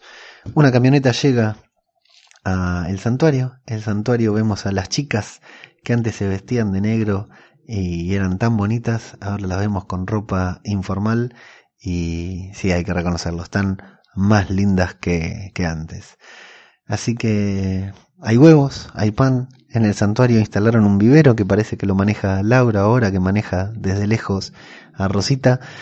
Ah, qué situaciones, ¿no? Poco creíbles por momentos, pero que bueno, nos muestran que realmente las cosas cambiaron y que no todos eran tan malos. Lo que nos están mostrando acá es que el malo era Negan, el que los, los hacía hacer las cosas mal era Negan, la presión, el miedo. Si bien muchos se sentían cómodos en esa situación, muchos otros no, y bueno, por supuesto, claro, las esposas de Negan no, no lo eran. Así que bueno, le llevan gente para trabajar, le llevan insumos. Es muy divertido, muy gracioso cuando lo vemos a Laura, que, que tuvo tanta eh, enemistad con todos, digamos, un personaje que siempre nos lo mostraron como muy mala, eh, ahí eh, haciendo plantines. Y en la escena siguiente vemos a Daryl con Dwight, que parece que lo va a fusilar. Dwight, en una muy linda actuación de el actor, le pide, le pide perdón, le dice, entiende lo que hizo, entiende que su vida no vale nada, que debe morir, se pone de rodillas, le pide perdón, le dice que eh, se da cuenta que, que, hizo muchas cosas malas, pero que se conforma para él es suficiente con haber visto a ellos ganándole a Negan, que eso fue suficiente para él, así que está bien que lo mate. Y Daryl lo hace callar, le da las llaves de la camioneta en la que iban y le dice andate, maneja tan lejos como puedas, no vuelvas nunca más por acá porque si te vuelvo a ver te mato y encontrarla. Le está hablando de Sherry, por supuesto, de su esposa. Lo manda a Dwight a que la busque y a que la encuentre porque ya no hay ninguna razón. Antes Dwight no podía encontrarla porque si la encontraba la tenía que matar. Ahora la mandó a que la busque directamente. Eh, una linda escena por la actuación de, Dwight, un poco choque por la actuación de, de Daryl que no es capaz de perdonar pero bueno, yo ya dije, me parecía muy difícil también que perdonaran a Dwight, pero sería una pena para nosotros como espectadores que Dwight no vuelva a aparecer porque ha sido un gran personaje. Eh, no, nos han hecho odiarlo por cómo se ha manejado con todos y finalmente nos han hecho que sintamos mucho aprecio, mucho cariño y pena, porque no, por nuestro querido cara plancha. Así que esperemos que vuelva a aparecer y que Daryl no lo mate, ¿no? Volvemos al basurero y... ¿Quién más? ¿Quién otro si no? Morgan podía aparecer en el basurero. La trama más basureada de esta temporada, la trama de Morgan, el personaje Morgan, se va al basurero, se presenta ante Shadys y le dice que Rick le mandó a decir que podía sumarse a su comunidad, que están construyendo un nuevo mundo en el que todas las comunidades están en paz, que le ganaron a los salvadores y que puede volver, que vuelva con ellos a vivir con ellos, que ya no hace falta que esté allí sola. Lo que yo me pregunto si Morgan, la verdad voy a hacer algo que no me gusta cuando lo hacen en otros podcasts, que es no acordarse, pero no recuerdo si Morgan alguna vez había ido al basurero, porque llega como si conociera, se queda como si supiera, eh, tal vez le habían contado del cuartito que tiene Jadis allí, pero bueno, eh, Morgan la invita a quedarse, ella le pregunta el nombre, él se presenta, Morgan Jones, y nos enteramos que la presidenta basura se llama Anne, así que ya tiene nombre, se pone contenta ella de que la inviten a formar parte de la nueva comunidad y Morgan le dice que se vaya ella sola porque él se va a quedar ahí porque necesita alejarse un poco de todo porque no, no se encuentra bien. Ya lo sabemos, Morgan, no, no, nos hemos dado cuenta, compañero. En el cierre de la trama de Dwight lo vemos llegar a una casa, a esa casa en la que, no sé si todos recordarán, algunos he visto que no lo recordaban, a esa casa en la que se había encontrado con, a la que había ido a buscar a Jerry. Y tenían un plan, Jerry le había dejado una carta. El plan era que si alguna vez se tenían que, se separaban y se tenían que volver a encontrar, se iban a encontrar allí, en la que presumimos, no lo sabemos, pero presumimos que es la casa en la que ellos supieron vivir. Y Dwight la había ido a buscar ahí. Jerry había pasado por ahí, pero no lo había esperado porque tenía miedo de que lo mate, de que la mate. Y le había dejado una carta que lo había hecho llorar en una, en otra muy linda parte de la trama de, de Dwight y bueno, el tema es que él tenía que ir con cerveza y papas fritas para encontrarse en ese lugar. Bueno, Dwight vuelve a ese sitio con la camioneta que le dio Daryl, entra y se sorprende, se pone feliz porque evidentemente Jerry ha vuelto a ese lugar y al ver a al ver a que, que Dwight había pasado por ahí con la cerveza y las papas, evidentemente Jerry había comprendido que Dwight seguía siendo su esposo, que no la había abandonado y que no iba, no había ido a matarla, sino que había ido para escaparse con ella. Entonces le dejó una nota con una clave para que nadie más que pueda encontrarlo, en donde le dice luna de miel y el símbolo del infinito. Dwight sonríe, se pone feliz porque evidentemente sabe a dónde debe ir a buscar a su esposa, así que tal vez volvamos a ver no solo a Dwight, sino también a Sherry. El rey vuelve al reino, acompañada por Jerry, Carol y Henry. Entran a, caballo como corresponde. Faltaba la ovación ahí del pueblo, ¿no? Y Maggie se reúne con Jesús en su despacho.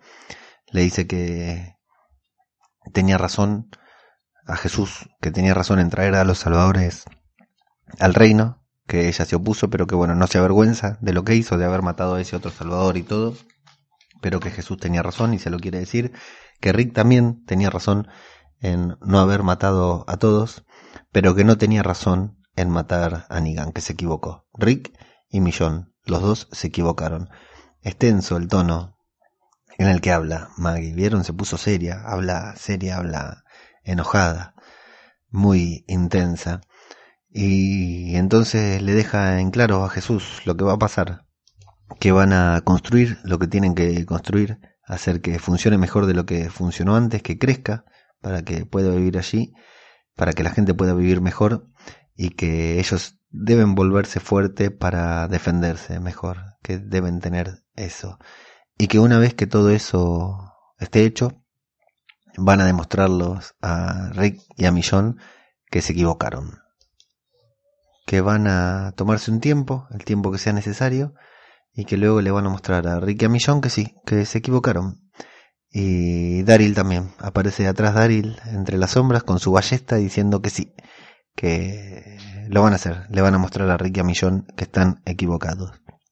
Eh, entiendo a Maggie, entiendo a Daryl 100%, me parece raro que estén hablando eso con Jesús porque no creo que Jesús esté de acuerdo Así que está bien que se lo diga porque en teoría es su mano derecha y debería serle fiel, pero no creo que Jesús esté de acuerdo con lo que Maggie está plantando. Así que bueno, vamos a ver si tenemos el, el inicio de una nueva villana, el origen de una nueva villana, o simplemente una escena más para hacer un pequeño cliffhanger, porque si hay algo que no tuvo este final de temporada, Con excepción de esta escena, fue cliffhanger. La temporada cerró tranquilamente. Podría haber sido también el final de la serie directamente. Y para terminar lo vemos a, a Negan en una cama con su cuello vendado, la herida vendada, y están Ricky y Millón hablándole. Le dicen que pronto va a abrir los ojos y que ellos lo van a hacer mirar, lo van a hacer ver todo lo que pasa. Le dice que no se trata solo de la gente que mató, sino de la gente que, de lo que le hizo a la gente, de que los, los hizo vivir con miedo, que los hizo trabajar para, para él, para que él pudiera vivir bien. Negan tiene el tupé de decir que él salva gente y Millón lo ahorca. lo agarra de la herida. Si Dick la reta, le dice Millón, eso no se hace. Le dice, bueno, para un poquitito nomás, le aprieto acá un poquitito. Así que Negan queda inmovilizado y callado en la cama. Millón le dice que esto no es un debate, que él no, no puede hablar, que solamente tiene que escuchar lo que Rick le está diciendo. Y le explican que van a crear una nueva comunidad en la que todos van a trabajar juntos, tal como lo soñó Carl, y que él eh, también va a tener trabajo porque se va a quedar encerrado toda su vida dando el ejemplo, el ejemplo de que se puede cambiar, el ejemplo de que no hay que matar, como le dijo Carl, que les dé el ejemplo de que pueden vivir bien sin matar, le va a dar el ejemplo de que no hace falta matar para seguir adelante que van a recuperar la civilización, que él va a ser testigo de eso y que estando vivo, preso de por vida, le va a dar el ejemplo a los demás de que se puede vivir de otra manera y de que ese es su trabajo. Negan se queda ahí como que mira, como que duda, parece que fuera a decir algo, parece que le fuera a retrucar, pero no, no se sonríe, no tiene una frase piola, Negan está eh, sentido, lo, han derrotado y Negan siente la derrota en su cuerpo. El padre regresa a su iglesia destruida en Alejandría, el lugar en donde falleció Carl, y de rodillas le agradece a Dios por porque dice que le agradece, le da las gracias, le dice que ahora comprende y que ahora puede ver. Yo no creo que sea en sentido literal eh, de que recuperó la vista, sino de que ahora, porque estaba con un bastón, sino de que ahora puede ver, ahora realmente vuelve a comprender su destino. Tiene sus hábitos, el cura nuevamente, así que está, hizo las paces nuevamente con, con Dios. Y bueno, para cerrar la temporada como hay que cerrarla, rompiéndonos el corazón, nos vuelven a mostrar a ese Rick y a ese Carl, jovencitos, chiquitos, y Rick le responde una carta, le escribe una carta a su hijo muerto, le dice que lo recuerda, que recuerda aquella caminata, recuerda aquella sensación, lo que sentía caminando de la mano, ¿Se acuerdan que Carl dijo que daría cualquier cosa por hacerlo sentir otra vez así a Rick? Y bueno, Rick le dice que lo recuerda y que gracias a él puede volver a sentirlo, que recuerda todo aquello que Carl describió en esa carta. Rick dice que lo que sintió en ese momento fue que cuando llevaba a su hijo de la mano, sabía que por primera vez supo eh, cuál era su lugar en esa vida de la mano de su hijo, que iban caminando uno junto a otro, pero que era Carl el que lo llevaba, no era Rick quien lo llevaba, sino que Carl lo llevaba hacia algún lugar juntos, de la mano, y que el lugar al que Carl lo llevaba los, era este, el lugar en donde está ahora. Carl los estaba llevando al mundo nuevo. Le dice, Carl, tú me mostraste el mundo nuevo. Tú lo hiciste real, tú hiciste que lo sienta y firma papá. Y así, con ese terrible golpe bajo, con esa patada directo al corazón, es como termina el último episodio de la octava temporada de The Walking Dead. Así termina la octava temporada de nuestra serie favorita.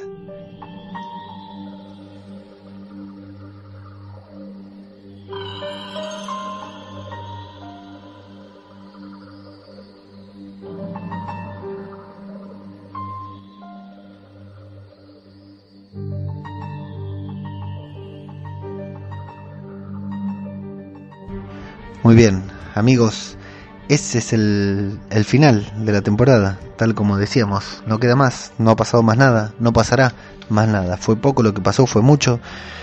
No, no sé, todavía no lo sé. Eh, larga reseña de capítulo, larga sinopsis hicimos hoy. La verdad que ha sido un capítulo intenso.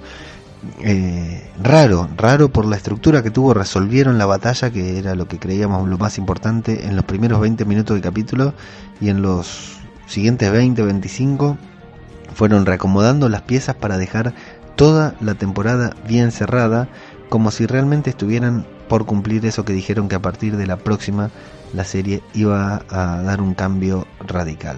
Está confirmado el salto temporal, está confirmado que vamos a ver pasar, transcurrir un par de años desde que terminó la serie. Eso probablemente le haga bien porque esta última temporada se movió todo en unos 4 o 5 días solamente.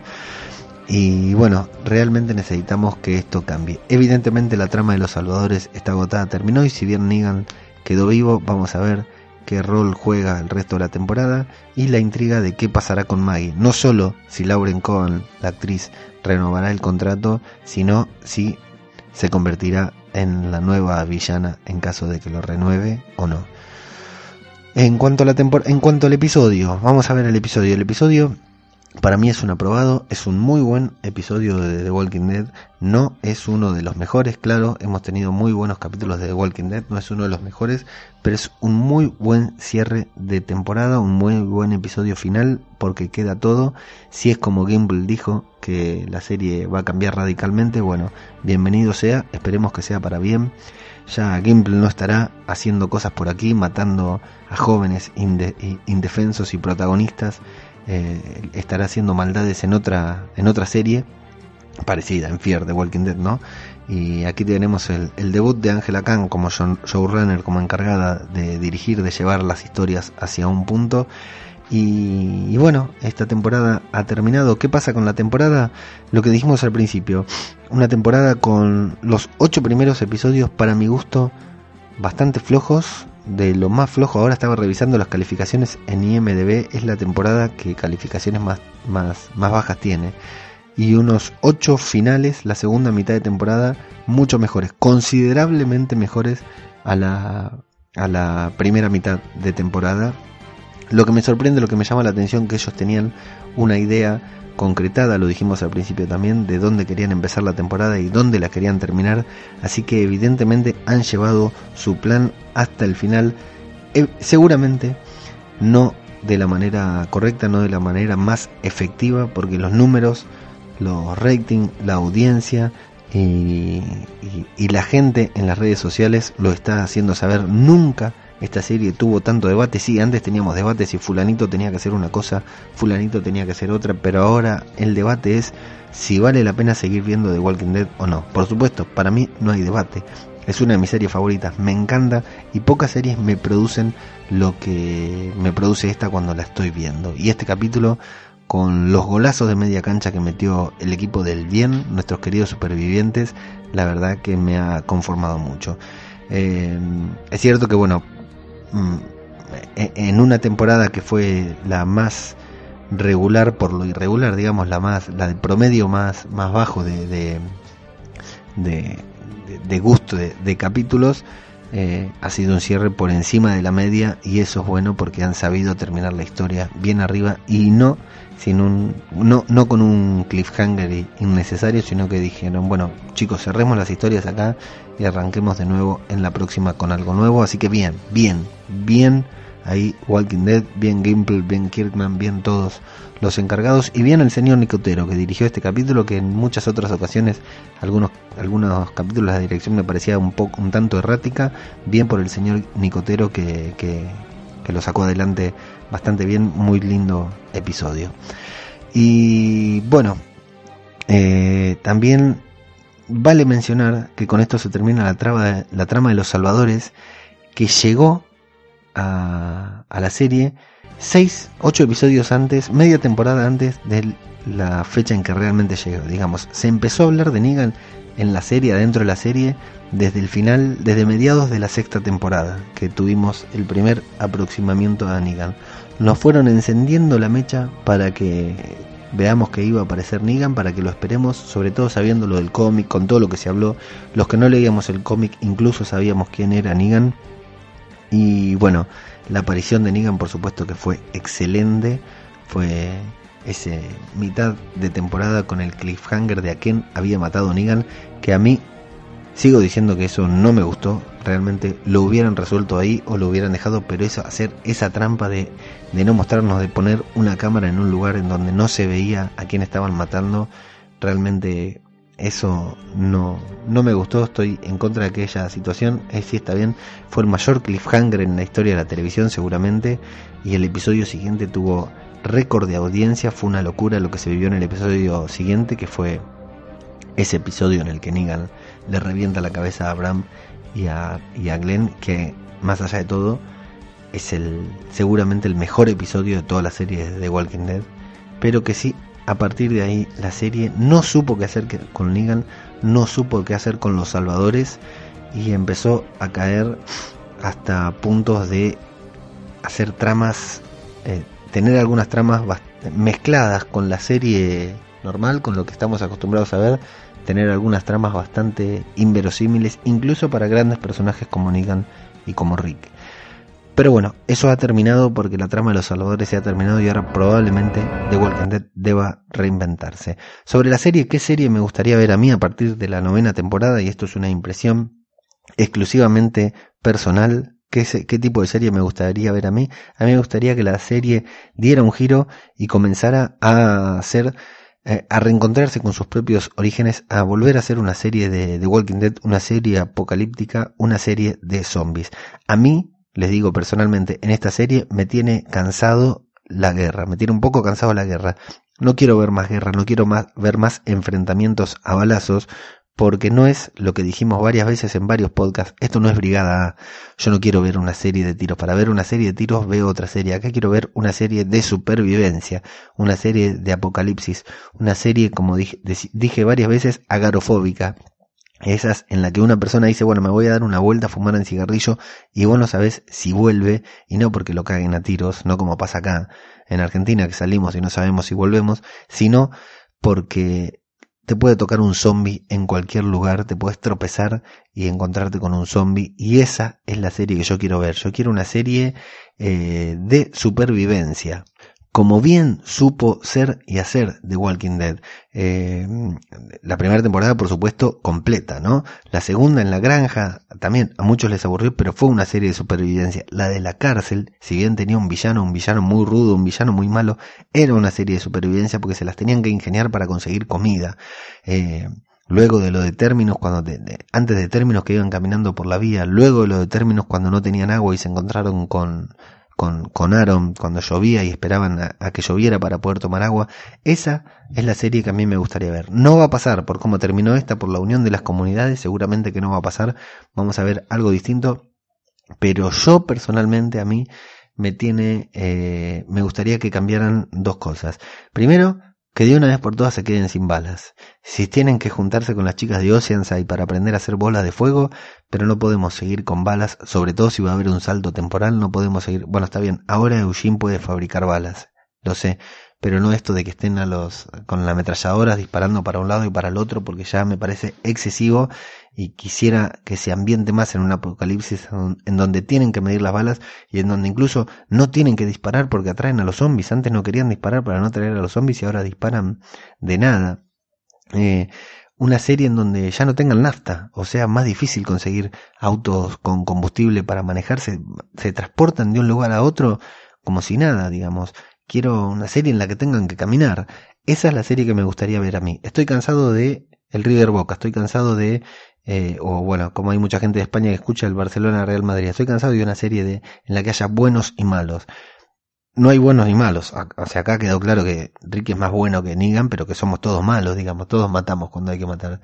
Yo lo que quiero es una serie en la que eh, el villano sean los caminantes, el villano sea la soledad, el hambre, eh, la sed, el frío, el calor, eh, eh, esa es la serie que a mí me gustaría ver. No creo que lo veamos, pero esa es la serie, me gustaría ver una serie asfixiante, una serie de esas que te ponen incómodo y no porque venga uno más malo que vos a que te quiere quitar lo que es tuyo. No, no, quiero la serie en la que, aunque vos tengas algo, hay algo inevitable, ya sea el clima, ya sea los caminantes, un virus, lo que fuera, que te arriesga con sacártelo y es una batalla despareja porque, como dijo Rick, la muerte viene hacia nosotros es inevitable que los caminantes vengan hacia ellos porque quien se muere se convierte en caminante. Entonces, esa es la serie que yo quiero ver, una serie post-apocalíptica en la que la sociedad está destruida. Ellos, me gustaría así ver cómo intentan reconstruirla, me gustaría ver esa sociedad que empieza a reconstruir, pero que la gran amenaza no necesariamente sea un villano. Yo no creo que esta serie sea un villano porque el villano existe desde el día uno y es el virus, son los caminantes que atacan. Esa es la serie que a mí me gustaría, me gustaría ver nuevamente. Un Rick liderando, pero para sobrellevar para sobrevivir a una plaga zombie y no a un villano. Que aparezca algún villano ocasional, como aparecieron los Wolf, como aparecieron los Desterminos, e incluso que tengamos alguna batalla como con Negan, lo que fuera, un villano más grande como fue Negan en su momento, como fue el gobernador, que dura una temporada, me parece bien. Pero hace dos temporadas completas y media, si nos ponemos a pensar desde la primera vez que se encontraron con los salvadores, que venimos con, con esto y creo que eh, se agotó el modelo, este modelo de serie de poner un villano dentro de un apocalipsis y que el apocalipsis pase al segundo lugar, a mí me cansó un poquitito y me gustaría ver realmente otro tipo de serie a partir de la temporada 9. Vamos a ver, hay mucho tiempo para pensar, de aquí a octubre hay mucho tiempo para que imaginemos cómo sería la serie que queremos ver pero lo que sí es, eso no, no tenemos ninguna certeza, la única certeza que tenemos que en octubre estaremos como locos nuevamente aquí frente a la pantalla y frente a un micrófono hablando de esta gran, gran, maravillosa serie que acaba de terminar. Esto se está haciendo excesivamente largo y lo peor es que todavía queda editarlo, publicarlo y compartirlo en las redes sociales, así que nos vamos a ir directamente a sus opiniones, a lo que ustedes nos dejaron en iVoox en el, en el programa pasado y en el programa actual para ver qué, qué pasó, qué opiniones tienen de lo que acaba de parecer en esta temporada, del final del temporada y del episodio anterior.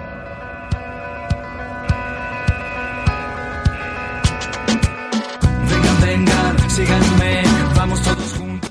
Tenemos muchos, muchos, muchos comentarios, así que empezamos directamente con Kamui Do Urden Cristian que dice que espera que ande bien, sí, ando bien Cristian, que le gustó mucho este capítulo, estamos hablando del anterior, del 15.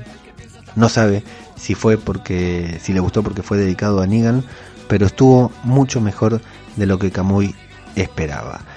Egoitz nos dice, buen podcast pelotudo, gracias Egoitz, yo a vos también te quiero la concha de tu madre. Jorge Martínez Román dice que le encantó cómo terminó el capítulo, el 15, que le dio un giro de 180 grados a la vida de Dwight. Sí, así fue y ahora volvió a girar 360 directamente. Jorge Martínez Román manda saludos desde México. Viva México, cabrones. Shortis 1919 dice, alguien que rescate a Dwight con mayúsculas. Tiene que haber romance entre él y Rosita.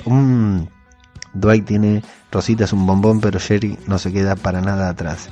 Eh, dice que Shortis dice que entendió que en este capítulo el cura saboteará las balas con ayuda de Eugene por eso este anda simulando andar algo bravo, aunque uno de los dos morirá. ¿Quién sería mejor que siguiera?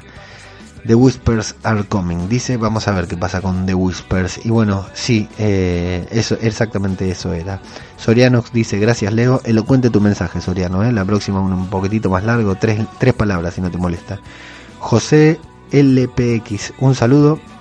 El capítulo Precision final fue bastante predecible, dice, aunque le gustó la atención en los diálogos de Negan con Simon y con Dwight. Sí, tal cual, ¿eh? estoy de acuerdo, José. Del capítulo final todavía no quiso leer nada de los spoilers, así que espera que se pueda sorprender, aunque supone que algo de las balas saboteadas habrá, y lo que desea José enormemente que no pase es que lo resuelvan con una aparición a última hora del ejército desarmado de Almejandría u Oceanside. Sería muy decepcionante. Veremos si nos deja cliffhanger o no. Y bueno, una vez acabado The Walking Dead, como no comento Fear, se va a volcar José a los podcasts de Avenger. Bien, ahí te esperamos. Estamos haciendo el podcast cinematográfico de Marvel, repasando las películas de los Vengadores y de Marvel para llegar bien preparados a Infinity War. Pueden escucharlo en Evox, en iTunes, en todos los, los reproductores de podcast. Se llama Podcast Cinematográfico de Marvel. Galáctico nos dice, gran trabajo como siempre, ansioso porque termine la temporada y escucharnos a este mensaje ya desde hoy. Ve Galáctico ve a Negan muy decidido a liquidar a nuestra gente, incluso tras la carta de Carl y romper el walkie-talkie. Eugene lo ve totalmente perdido por la causa y al cura le gana, qué pena cómo ha caído en picada. Pero estaba demasiado subido a la fe y Dwight cree que no pasa de este capítulo que nos queda. También tengo mal augurio con Millón, espera equivocarse. Listo, Millón sigue viva, Galáctico, bien viva está. Le da miedo que en la batalla final van a aparecer unos nuevos villanos más poderosos y nos dejen todo el verano en ascuas. Veremos. Saludos, máquina, dice Galáctico. Gracias, Galáctico. Un saludo para vos. Eddie Maiden. Ha sido magnífica la finalizada de esta temporada. Eddie Maiden ya es el primer comentario del 8x16. ¿eh? Dice, magnífica el final de temporada, le gustó contenta Eddie Maiden. El cura Legania nos deja tres mensajes. Happy ending con matices. Negan cumplirá cadena perpetua para simbolizar la nueva sociedad que supuestamente nos van a contar a partir de ahora. Lo siento, pero no, el cura no se cree nada la entrada triunfal de las almejandrinas oceancidenses con Aaron. Totalmente absurdo. El resto le pareció genial la resolución del gran Eugene, resarciendo todo el mal que había sembrado él cree que queda, el cura cree que, que Eugene queda perdonado más que de sobra. Opino lo mismo, cura. Eugene es el gran protagonista y el salvador de la serie. Para la próxima temporada, el cura Legania se espera ansioso esa nueva alianza entre Jesús Maggie y el Salvador jovencito que le van a dar mucha guerra a Rick y a Millón. Un saludo y hasta la próxima temporada. Y hace un comentario final el cura que estaba de, de desesperado, ¿dónde coño está Cojonines? Sí, señores, ¿qué pasó con Gregory? ¿Eh? Que también fue parte fundamental de este final, de este cierre. Gregory no apareció, pobrecito, lo, no lo contrataron para este capítulo. La gran Cristina Albalá, les digo que yo escucho el podcast, el podcast, el podcast que hace en, La Constante de, de, Walking Dead, que Cristina Albalá es Patreon de La Constante, y entonces puede ver el programa y comentarlo en vivo, y siempre los comentarios de Cristina son súper acertados. Escucho el podcast para escuchar los comentarios de, Cristina Albalá. Nos dice que le ha encantado el final de temporada y que disfruta siempre cuando gana Rick. Lo que más le sorprendió, lo de Eugene. Cristina no se lo esperaba, él me estuvo comentando hoy. Le ha gustado compartir la serie con, conmigo, bueno, y nos agradece y que nos va a escuchar en Marvel también.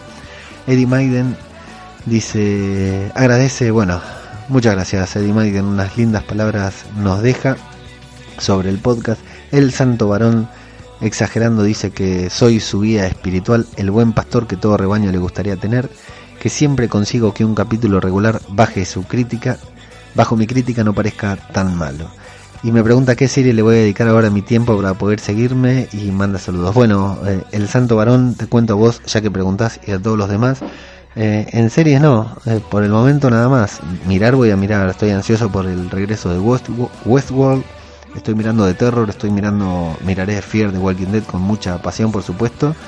Pero no, aprovecharé el receso de, Walking Dead para grabar otras cositas que siempre me van quedando pendientes porque es muy difícil hacerse el tiempo. Estamos grabando, como dije, el podcast cinematográfico de Marvel con un compañero, con Lucas García, en el que hablamos de películas de Marvel. Justamente no hablamos mucho de cómic ni nada, sino de películas. Y bueno, vamos a hacer uno o dos podcasts al menos sobre Infinity War. Seguro que la estamos esperando con mucha desesperación. Y bueno, hay un podcast que hago, eh, a veces lo hago cuando no está de Walking Dead, que se llama Tal vez me recuerden, en el que hablamos de películas viejas. Hacemos más o menos esto, pero con películas. Lo pueden buscar así, tal vez me recuerden. El último que hicimos es del Interpodcast 2018, eh, imitando a Rolero Casual Podcast, un podcast sobre juego de rol muy divertido, el, me divertí mucho haciéndolo, no sé cómo habrá quedado, pero es muy divertido y cortito, se puede escuchar. Tal vez me recuerden, vamos a hacer uno o dos, por lo menos de tal vez me recuerden. Y lo que sí vamos a hacer son dos o tres especiales de The Walking Dead de acá a octubre, eso sí. Eh, uno, ya quiero hacer un homenaje a Carl, que lo vengo armando de hace tiempo, y un par de especiales más que intentaremos sacar de acá a octubre para ir eh, rellenando el tiempo mientras los chicos de Misión de Audaces se lucen haciendo aquí huele a muerto hablando sobre Fear de Walking Dead. Así que cualquier cosa, radiodebabel.com. Tenemos un canal de difusión en Telegram que es Radio de Babel, en el que pueden eh, suscribirse para recibir las notificaciones eh, cada vez que publiquemos un podcast nuevo en Radio de Babel. Como saben, o tal vez no lo saben, entonces lo explico, Radio de Babel es la red que nuclea todos los podcasts que yo eh, hago, genero, participo y algunos en los que no participo, pero que bueno, eh, doy el puntapié inicial para que se lleven adelante e intento animar a otros.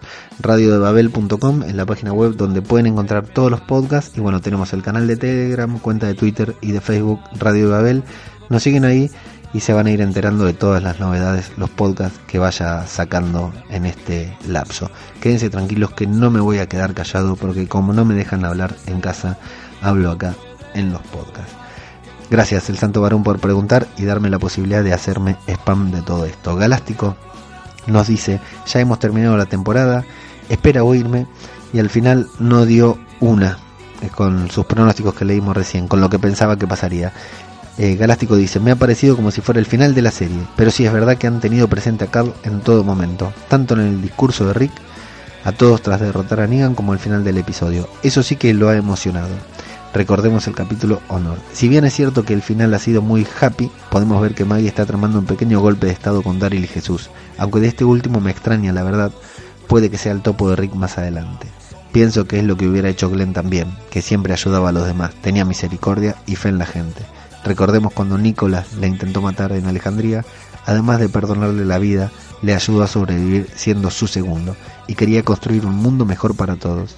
La historia de Dwight también me parece correcta a pesar de todo lo que hizo. Y de Eugene, ¿qué decir? Pues que al fin salvó el día. Bueno, el día, la semana y el mes, vaya. Abraham estaría orgulloso. Me encanta que Rick haya sido capaz de cumplir el último deseo de su hijo y la escena última, a modo de flashback, enlazada con la primera del capítulo, nos hacen ver que tenemos que mirar al pasado para crear un futuro, un futuro próspero para todos, aunque sea sin la pizza de los viernes, porque señores, tiene que haber algo más después. Así como dije que Cristina Albalá es la mejor comentarista del podcast Galáctico, es el comentarista estrella de este podcast, nos agrega una postdata, dice, otra cosa que me intriga y en la que coincido con el cura Legañas es ¿dónde leches está metido cojonines? Sí, señores, ni una referencia a Gregory, aunque sea verlo por ahí cultivando marihuana en, el santuario. Karel Cornejo, desde México, Pasa última hora comentario y nos dice, casi no me gustó, me pareció mal hecho, un chingo de protagonista el pendejo de Morgan que me vale pito, mi guapo marido casi desaparecido, las pinches bombas de las almejandrinas parecen efectos de las pelis de Sharkando, y esa escena de pelea entre Rick y Negan es una mamada, una mamada de las malas, con dientes, estoy muy encabronada, nos dice Karel, bueno Karel, ¿qué va a ser? No siempre todos podemos estar felices, a muchos de nosotros el capítulo nos gustó. Y el último comentario de la temporada es de Pirastec, que dice, mi misericordia no prevalecerá sobre mi ira. Estimado Leo, sé que como siempre harás alquimia transformando en oro mucha de la basura que nos dejó este capítulo final. Coincido mucho con Karel, hay varias partes del capítulo que están pésimamente realizadas. Pensé, como te comenté en el capítulo anterior, que dejarían todo lo bueno para el final, pero dejaron muy poco o casi nada. Lo único rescatable, Eugene. No está mal que Rick honre el deseo de su hijo, pero no de esa manera tan descafeinada. No me creo la rebelión de la viuda y los greñudos. Está muy forzada. Por lo menos hubiera esperado un cliffhanger con el helicóptero, pero ni eso. En fin, me quedo con mal sabor de boca. Gracias por todas esas semanas donde nos acompañó tu gran trabajo y dice que extrañará mi podcast. Gracias, Pirastec. Yo también voy a extrañar grabar este podcast. Eh, bueno, hay opiniones de todo, ¿no? Como por ejemplo en Twitter que hicimos la encuesta para saber qué opinaba la gente, les digo que batió todos los récords la encuesta esta semana. ¿eh? Tuvimos exactamente, por supuesto que la mayoría de las personas les gustó el capítulo, pero exactamente tuvimos 501 votos, no pasábamos los 100, 501 votos. Increíble votó el 45%, más de lo mismo votó el 29%, pésimo votó el 14%, y dale que viene Fir, apurate que viene Fir el 12%. 100%. Sí, señores, Fear the Walking Dead ha comenzado. Hay mucho para decir de The Walking Dead, pero no es este el lugar, porque los chicos de aquí huele a muerto hacen magia transformando la mierda en oro y ahora que la mierda se puso buena, me imagino cuántos se van a lucir. Esto ha sido todo por esta temporada. No puedo dejar de recomendar primero a mis compañeros, a los otros podcasters que se dedican, dedican tiempo a hablar sobre esta serie, como por ejemplo son eh, Aquí huele a muerto, que graban mañana, Plisken, Garrapato, que no sé cómo van a hacer ahora que tienen que analizar eh, The Walking Dead y Fear The Walking Dead también, como el cura Legañas y Javi Legañas que hacen Arderás por esto, el agente del podcast con David Mulé, Yema, el oráculo, Nadia Iglesias y el querido cura Legañas que estará de invitado esta semana en el podcast, la tertulia zombie de Richie y María que siempre están presentes también ahí, y los droides que buscas nuestros queridos amigos Rafa y Juanmi que hacen las delicias de la gente haciendo payasadas, emprenden el micrófono y se ponen a hacer payasadas. La verdad que no sé cómo son con el micrófono apagado, me imagino que serán igual de payasos, pero bueno, muy divertido también el podcast de los droides que buscan. Y nosotros saben que tenemos una web que es zombiculturapopular.com en donde pueden encontrar todo este contenido y mucho más como por ejemplo Red Machete, Machete Rojo, el webisodio que acompaña la temporada 8 de solamente 6 episodios y que es el mejor de todos. Eh, pasen por Zombie Cultura Popular y vean esa increíble miniserie web de capítulos de 2-3 minutos que tiene una narrativa increíble que está bien, bien vinculada adentro del universo de Walking Dead con personajes incluso que hemos visto en la serie en, en, los, a lo largo de los webisodios. No, lo, no, no se lo pueden perder. Y que también tenemos cuenta de Twitter y Facebook, que es Zombie eh, Cultura en Twitter, arroba Zombie Cultura y Zombie Cultura Popular en Facebook, además de la página web. Y también un canal de difusión en Telegram, en donde compartimos ahí todas las novedades que vamos publicando. Agradecer a todos a la gente del chiringuito. Imagínense la máquina que tenemos en el chiringuito, que tenemos el grupo para, adentro del chiringuito tenemos el subgrupo para hablar de The Walking Dead. Y hicimos un subgrupo para hablar con spoilers hasta que todos vean el capítulo de, en el día de hoy. Así que estamos muy manijas. Se sumó mucha gente muy copada en las últimas semanas. Si quieren seguir hablando de The Walking Dead o de Fear, van al blog del chiringuito el chiringuito podcastero.blogspot y ahí van a encontrar el enlace para suscribirse al grupo. Es un grupo abierto, no hay que pagar nada para entrar, para salir a veces les cobramos dependiendo las razones. Un saludo muy grande a toda esta gente que se juntó ahora, a todos los que participan ahí. Un saludo muy grande a todos los de la gente de, otros grupos de, Telegram también que interactuamos hablando de, The Walking Dead. Un saludo a Mariano, a Narratone de Las Perdices que hoy por mensaje estuvimos hablando de The Walking Dead y me preguntaba cuándo iba a estar el podcast. Acá lo estamos grabando, Mariano, cuando escuches esto ya va a estar publicado, obviamente.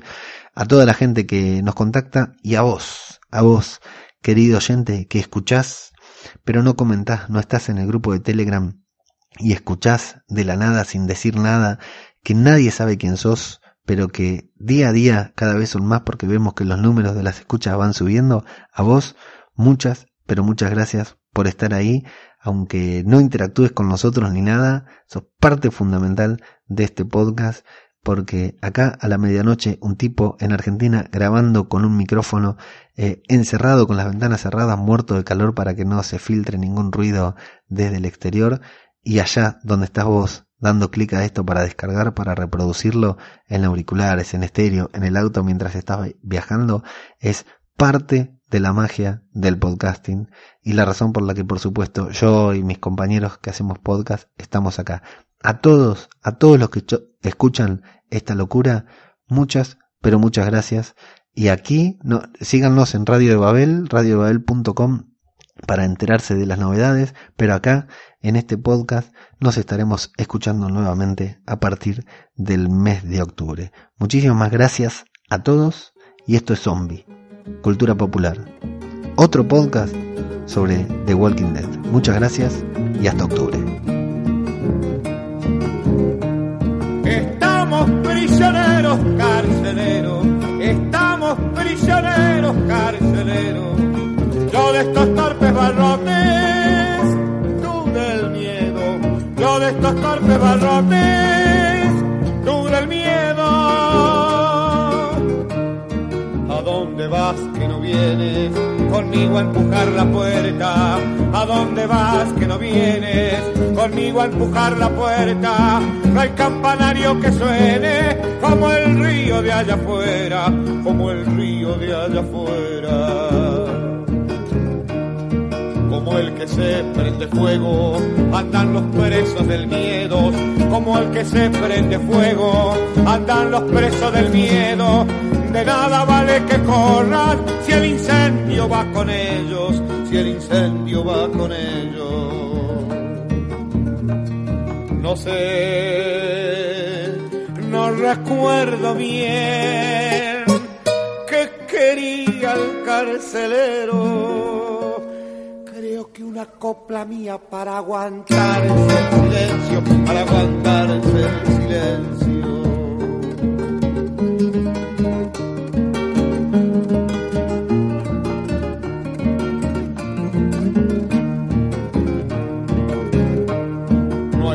Compre la suerte al dueño de los candados. No hay quien le compre la suerte al dueño de los candados.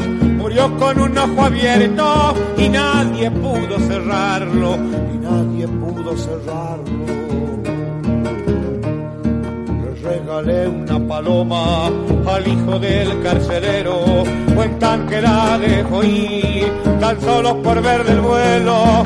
Hermoso va a ser el mundo del hijo del carcelero, del hijo del carcelero. Es cierto, muchos callaron cuando yo fui detenido. Vaya con la diferencia, yo preso ellos sometido, yo preso ellos sometido.